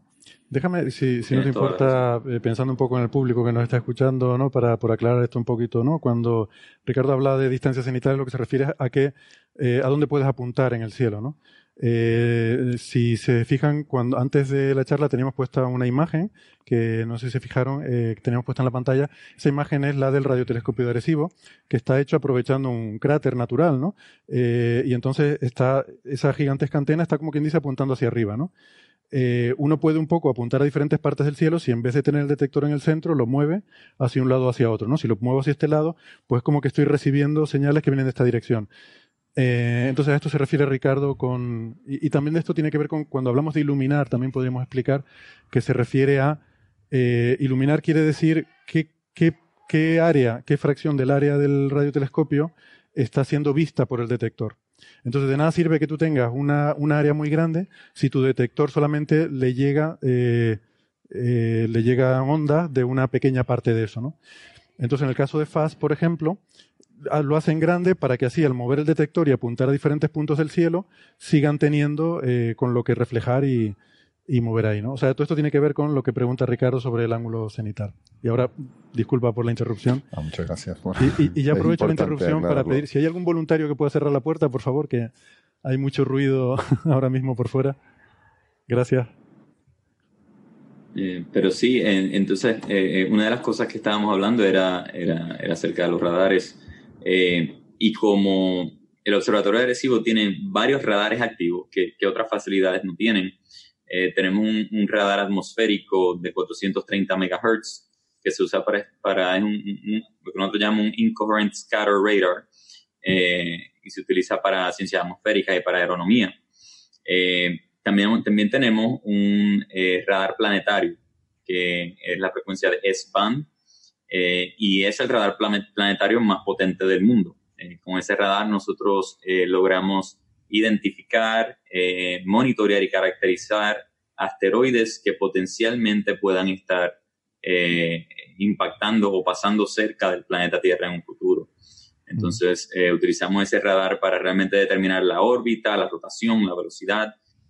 podemos predecir la órbita 100 años en el futuro eh, y así asegurarnos que una vez nosotros eh, utilizamos el radar de nosotros para identificar un asteroide o un, Near Earth Object, objeto cercano a la Tierra, eh, pues ya sabemos dónde va a estar en el futuro. también tenemos, la, además de, de, esos dos radares, tenemos un radar de alta frecuencia que se utiliza para calentamiento ionosférico. hay bien pocas facilidades de estas en el mundo. Hay una en Rusia, una en China eh, y hay dos ahora mismito en Estados Unidos. Una es HARP en Alaska eh, y nosotros aquí. Entonces, eh, con esa capacidad podemos modificar la ionosfera activamente y entonces utilizamos el radar para hacer el diagnóstico de qué es lo que está sucediendo. Entonces, te digo, el observatorio agresivo es, es, único porque tiene tres ciencias totalmente diferentes bajo el mismo techo. Tiene el área de astronomía, tiene el área de las ciencias planetarias y tiene el área de las ciencias atmosféricas. Eh, y pues eh, de esa manera hay un cruce multidisciplinario que, otras facilidades no tienen. Facilidades como FAS eh, son facilidades astronómicas y, ese es su enfoque.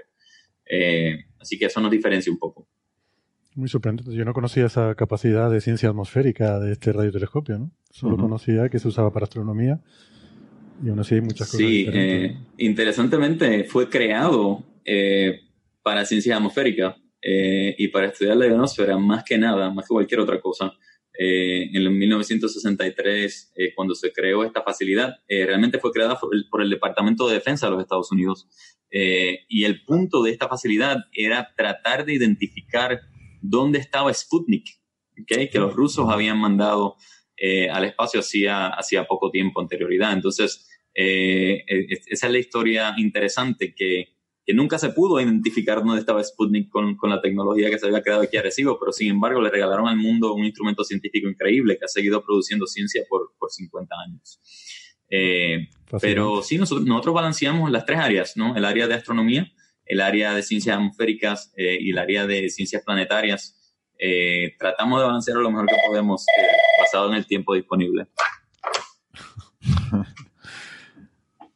Muy bien. Em, yo quería preguntarte eh, por un tema, eh, quizás no sé si un poco escabroso, pero recuerdo hace cosa de tres años, había muchas noticias, muchos comentarios em, eh, en los que se aludía a la posibilidad de que, de que se, bueno, se, cerrara el observatorio, ¿no? Eh, un observatorio que lleva funcionando en los años 60, no sabía yo que, tanto tiempo. Y claro, esto en toda la comunidad astronómica, incluso de las personas aficionadas hasta la ciencia ficción, generó una cierta inquietud porque Arecibo es uno de esos eh, iconos de, de, la ciencia actual, ¿no? Eh, ha salido en el cine, en la literatura, es parte ya casi de, es casi un monumento de la ciencia, ¿no? Entonces, bueno, supongo que llegará el día, en algún momento, como, como todo, en algún momento se termina quedando obsoleto y quizás algún día habrá que cerrarlo. Quizás un sitio como este, además de cerrarlo, habrá que convertirlo, preservarlo y convertirlo en algún tipo de museo o, alguna cosa, ¿no? Pero bueno, parece que de momento ese día se ha alejado, ¿no? Eh, sí, eh, el, Observatorio de Arecibo, eh, al igual que varias otras facilidades, otros observatorios astronómicos, en el portfolio de facilidades de la Fundación Nacional de la Ciencia de Estados Unidos han estado bajo bastante presión. yo te diría ya como por unos 10 años. la razón es que cuando se crearon todas estas facilidades, el observatorio es una de ellas, el de Arecibo, Green Bank en West Virginia es otra, eh, y así hay varios otros observatorios. nunca se creó un plan de mantenimiento, no se creó un plan de, se creó la facilidad y pues se comenzó a utilizar y se siguió utilizando. Eh, y eh, la Fundación Nacional de la Ciencia simplemente responde a, a lo que la comunidad científica dice que deban estar invirtiendo el dinero. mientras más dinero se invierte en facilidades nuevas, como ALMA, por decirte, pues entonces el, el, budget de la Fundación Nacional de la Ciencia pues se tiene que ajustar de alguna manera. ¿no? Eh, hace, hace como unos cuatro años se comenzó, el pro, se comenzó el proceso de evaluación para decidir cuál iba a ser el futuro de esta facilidad. ¿Okay? Eh, y las opciones, eh, muy similares a lo que mencionaste, Héctor, eran o, cerrar la facilidad completamente, o convertirla en un museo para el futuro, convertirla en un centro educacional, eh, o mantener las eh, actividades científicas y de investigación que se mantienen ahora mismo. Eh, yo, antes, como mencionaste, antes de yo estar aquí en el observatorio, trabajaba como Senior Manager de Investigación para Boeing. Y, y, cuando tomé, acepté este trabajo, parte de mi rol era tratar de mantener la facilidad abierta, ¿no? Para eso, para eso vine para acá. Eh, yo nací aquí en Puerto Rico, me crié aquí y pienso que esta facilidad es, muy importante para el país y para el mundo entero. y si podía contribuir un poquito a mantener una facilidad tan icónica, tan, tan histórica, abierta, entonces ese iba a ser el granito el que, el que se iba a poder contribuir. en, Puerto Rico, en Puerto Rico se, se percibe, o sea, popularmente es considerado como un sitio importante, como algo, eh, no sé, es algo que la gente, de lo que la gente se siente orgullosa.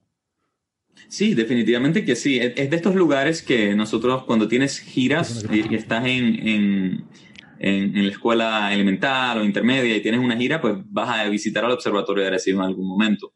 Eh, creo que eh, desde ese punto de vista sí es importante para el país. Eh, creo que no se ha hecho lo suficiente por poder divulgar la importancia de la ciencia que se ha hecho aquí en el observatorio a todo el país, pero es algo que estamos trabajando ahora activamente en, tratar de lograr un poco mejor.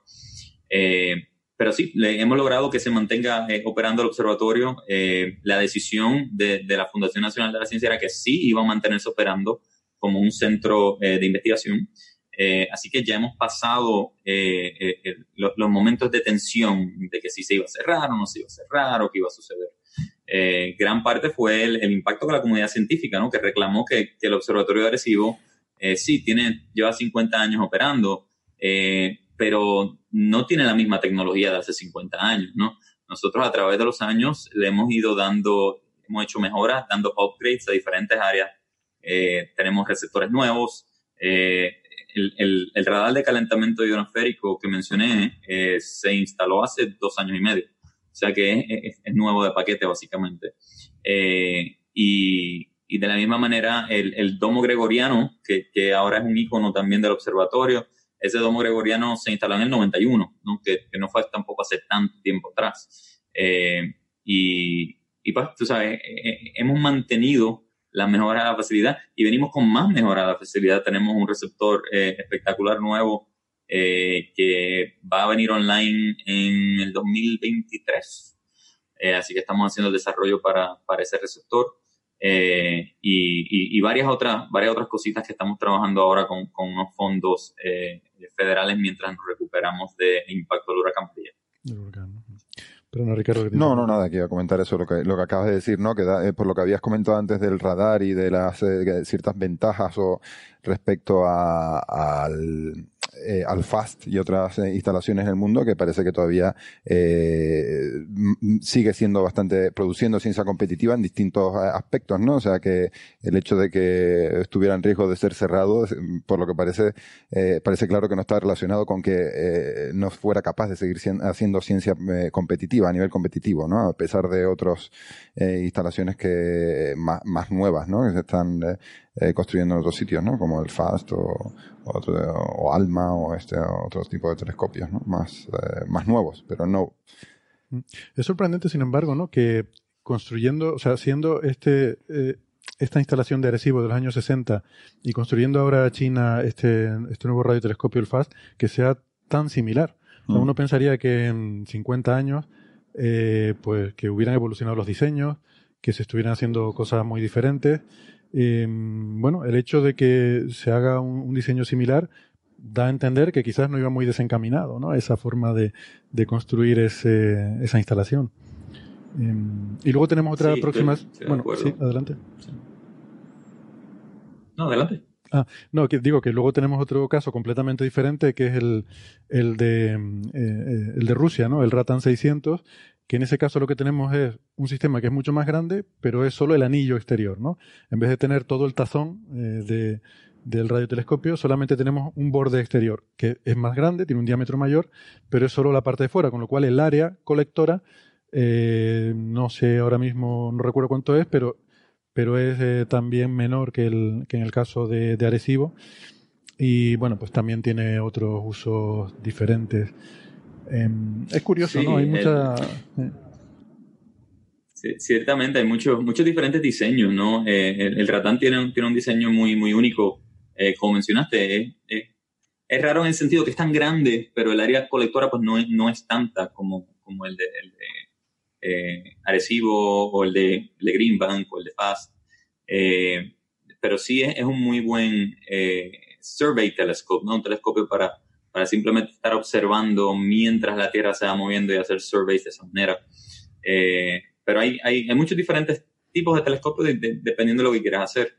Eh, creo que ahora eh, nos estamos moviendo más allá a, a, a, lo que llamamos arrays, ¿no? Phased arrays de telescopios, en vez de telescopios gigantes como el observatorio agresivo, aunque ahora, pues, con, con, con FAST entrando en línea, vemos que también hay interés y necesidad de, de mantener esta, esta gran sensitividad eh, para, para, estudios astronómicos en particular. Hmm. Eh, pero sí, ciertamente mucha, muchas diferencias en, en, los diferentes tipos de telescopios. Por traducir un poco lo que, lo que decía eh, Francisco cuando habla de array, se refiere a que en vez de construir un gran radiotelescopio, como es el caso de Arecibo o estos otros que hemos mencionado, pues hay una tendencia a hacer eh, con radiotelescopios más pequeños, pero muchos funcionando juntos, como es el caso de ALMA, que es en, Atacama, ahora en Chile, el que está, eh, esta red de radiotelescopios la, la, más grande que hay, o el SKA, eh, que es el proyecto para el futuro, para la mayor red en el mundo de, radiotelescopios. ¿no? O sea que hay ahora esa otra línea que en vez de hacer uno grande, hacer muchos pequeñitos que funcionen, que funcionen juntos. Bueno, pequeñitos, entre comillas, no tan pequeñitos. Sí.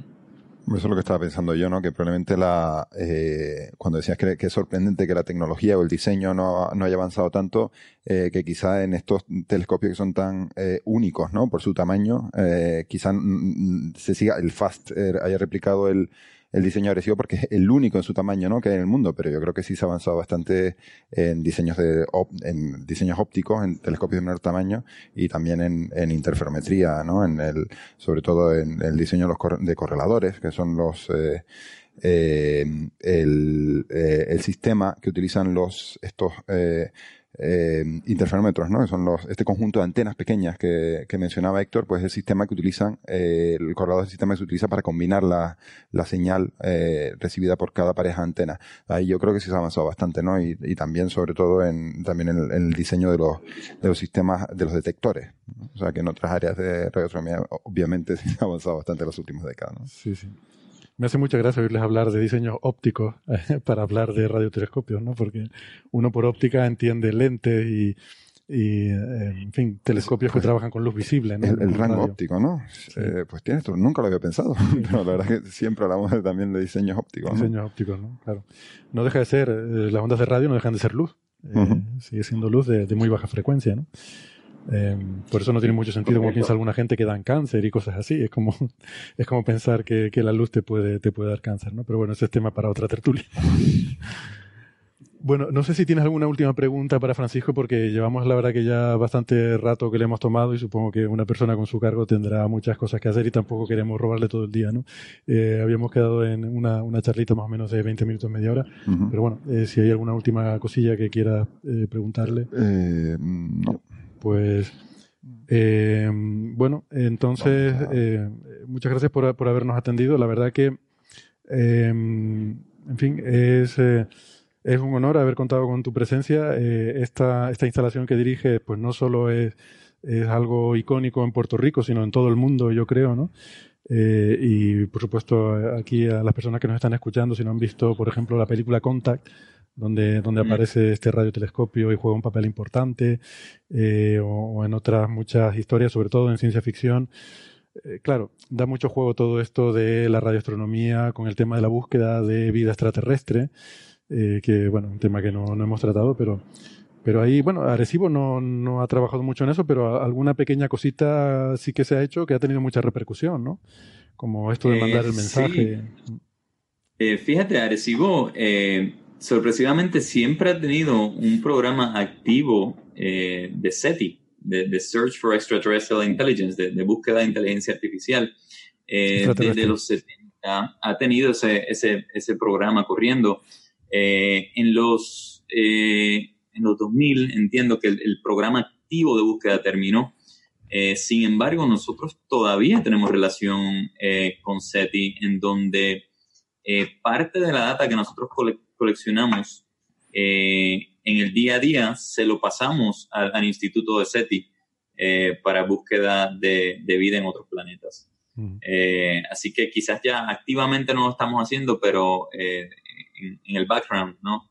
Sí. En la parte de atrás sí, sí tenemos estos sistemas activos en, la búsqueda de, ya sea de planetas habitables, entendiendo y caracterizando otros planetas o tratando de buscar señales de, de vida en otros planetas. Así que cositas interesantes, además de, de la ciencia del día a día. ¿no? Sí, muchas cosas interesantes. Me hace gracia el concepto, porque claro, yo he visto un poco, tengo colegas que trabajan en estas cosas de SETI y, y me hace gracia Francisco se ha referido a que les pasamos los datos.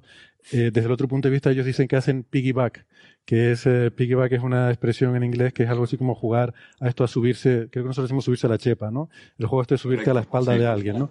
Es como decir, aprovecho, yo no puedo pedirle a, al, al, radiotelescopio agresivo que observe lo que yo quiero, pero sí puedo un poco decir, bueno, lo que tú estés observando, yo voy a subirme encima y voy a aprovecharme lo que estás haciendo, ¿no? Lo llaman piggyback a eso. Bueno, pues lo dicho. lo llaman.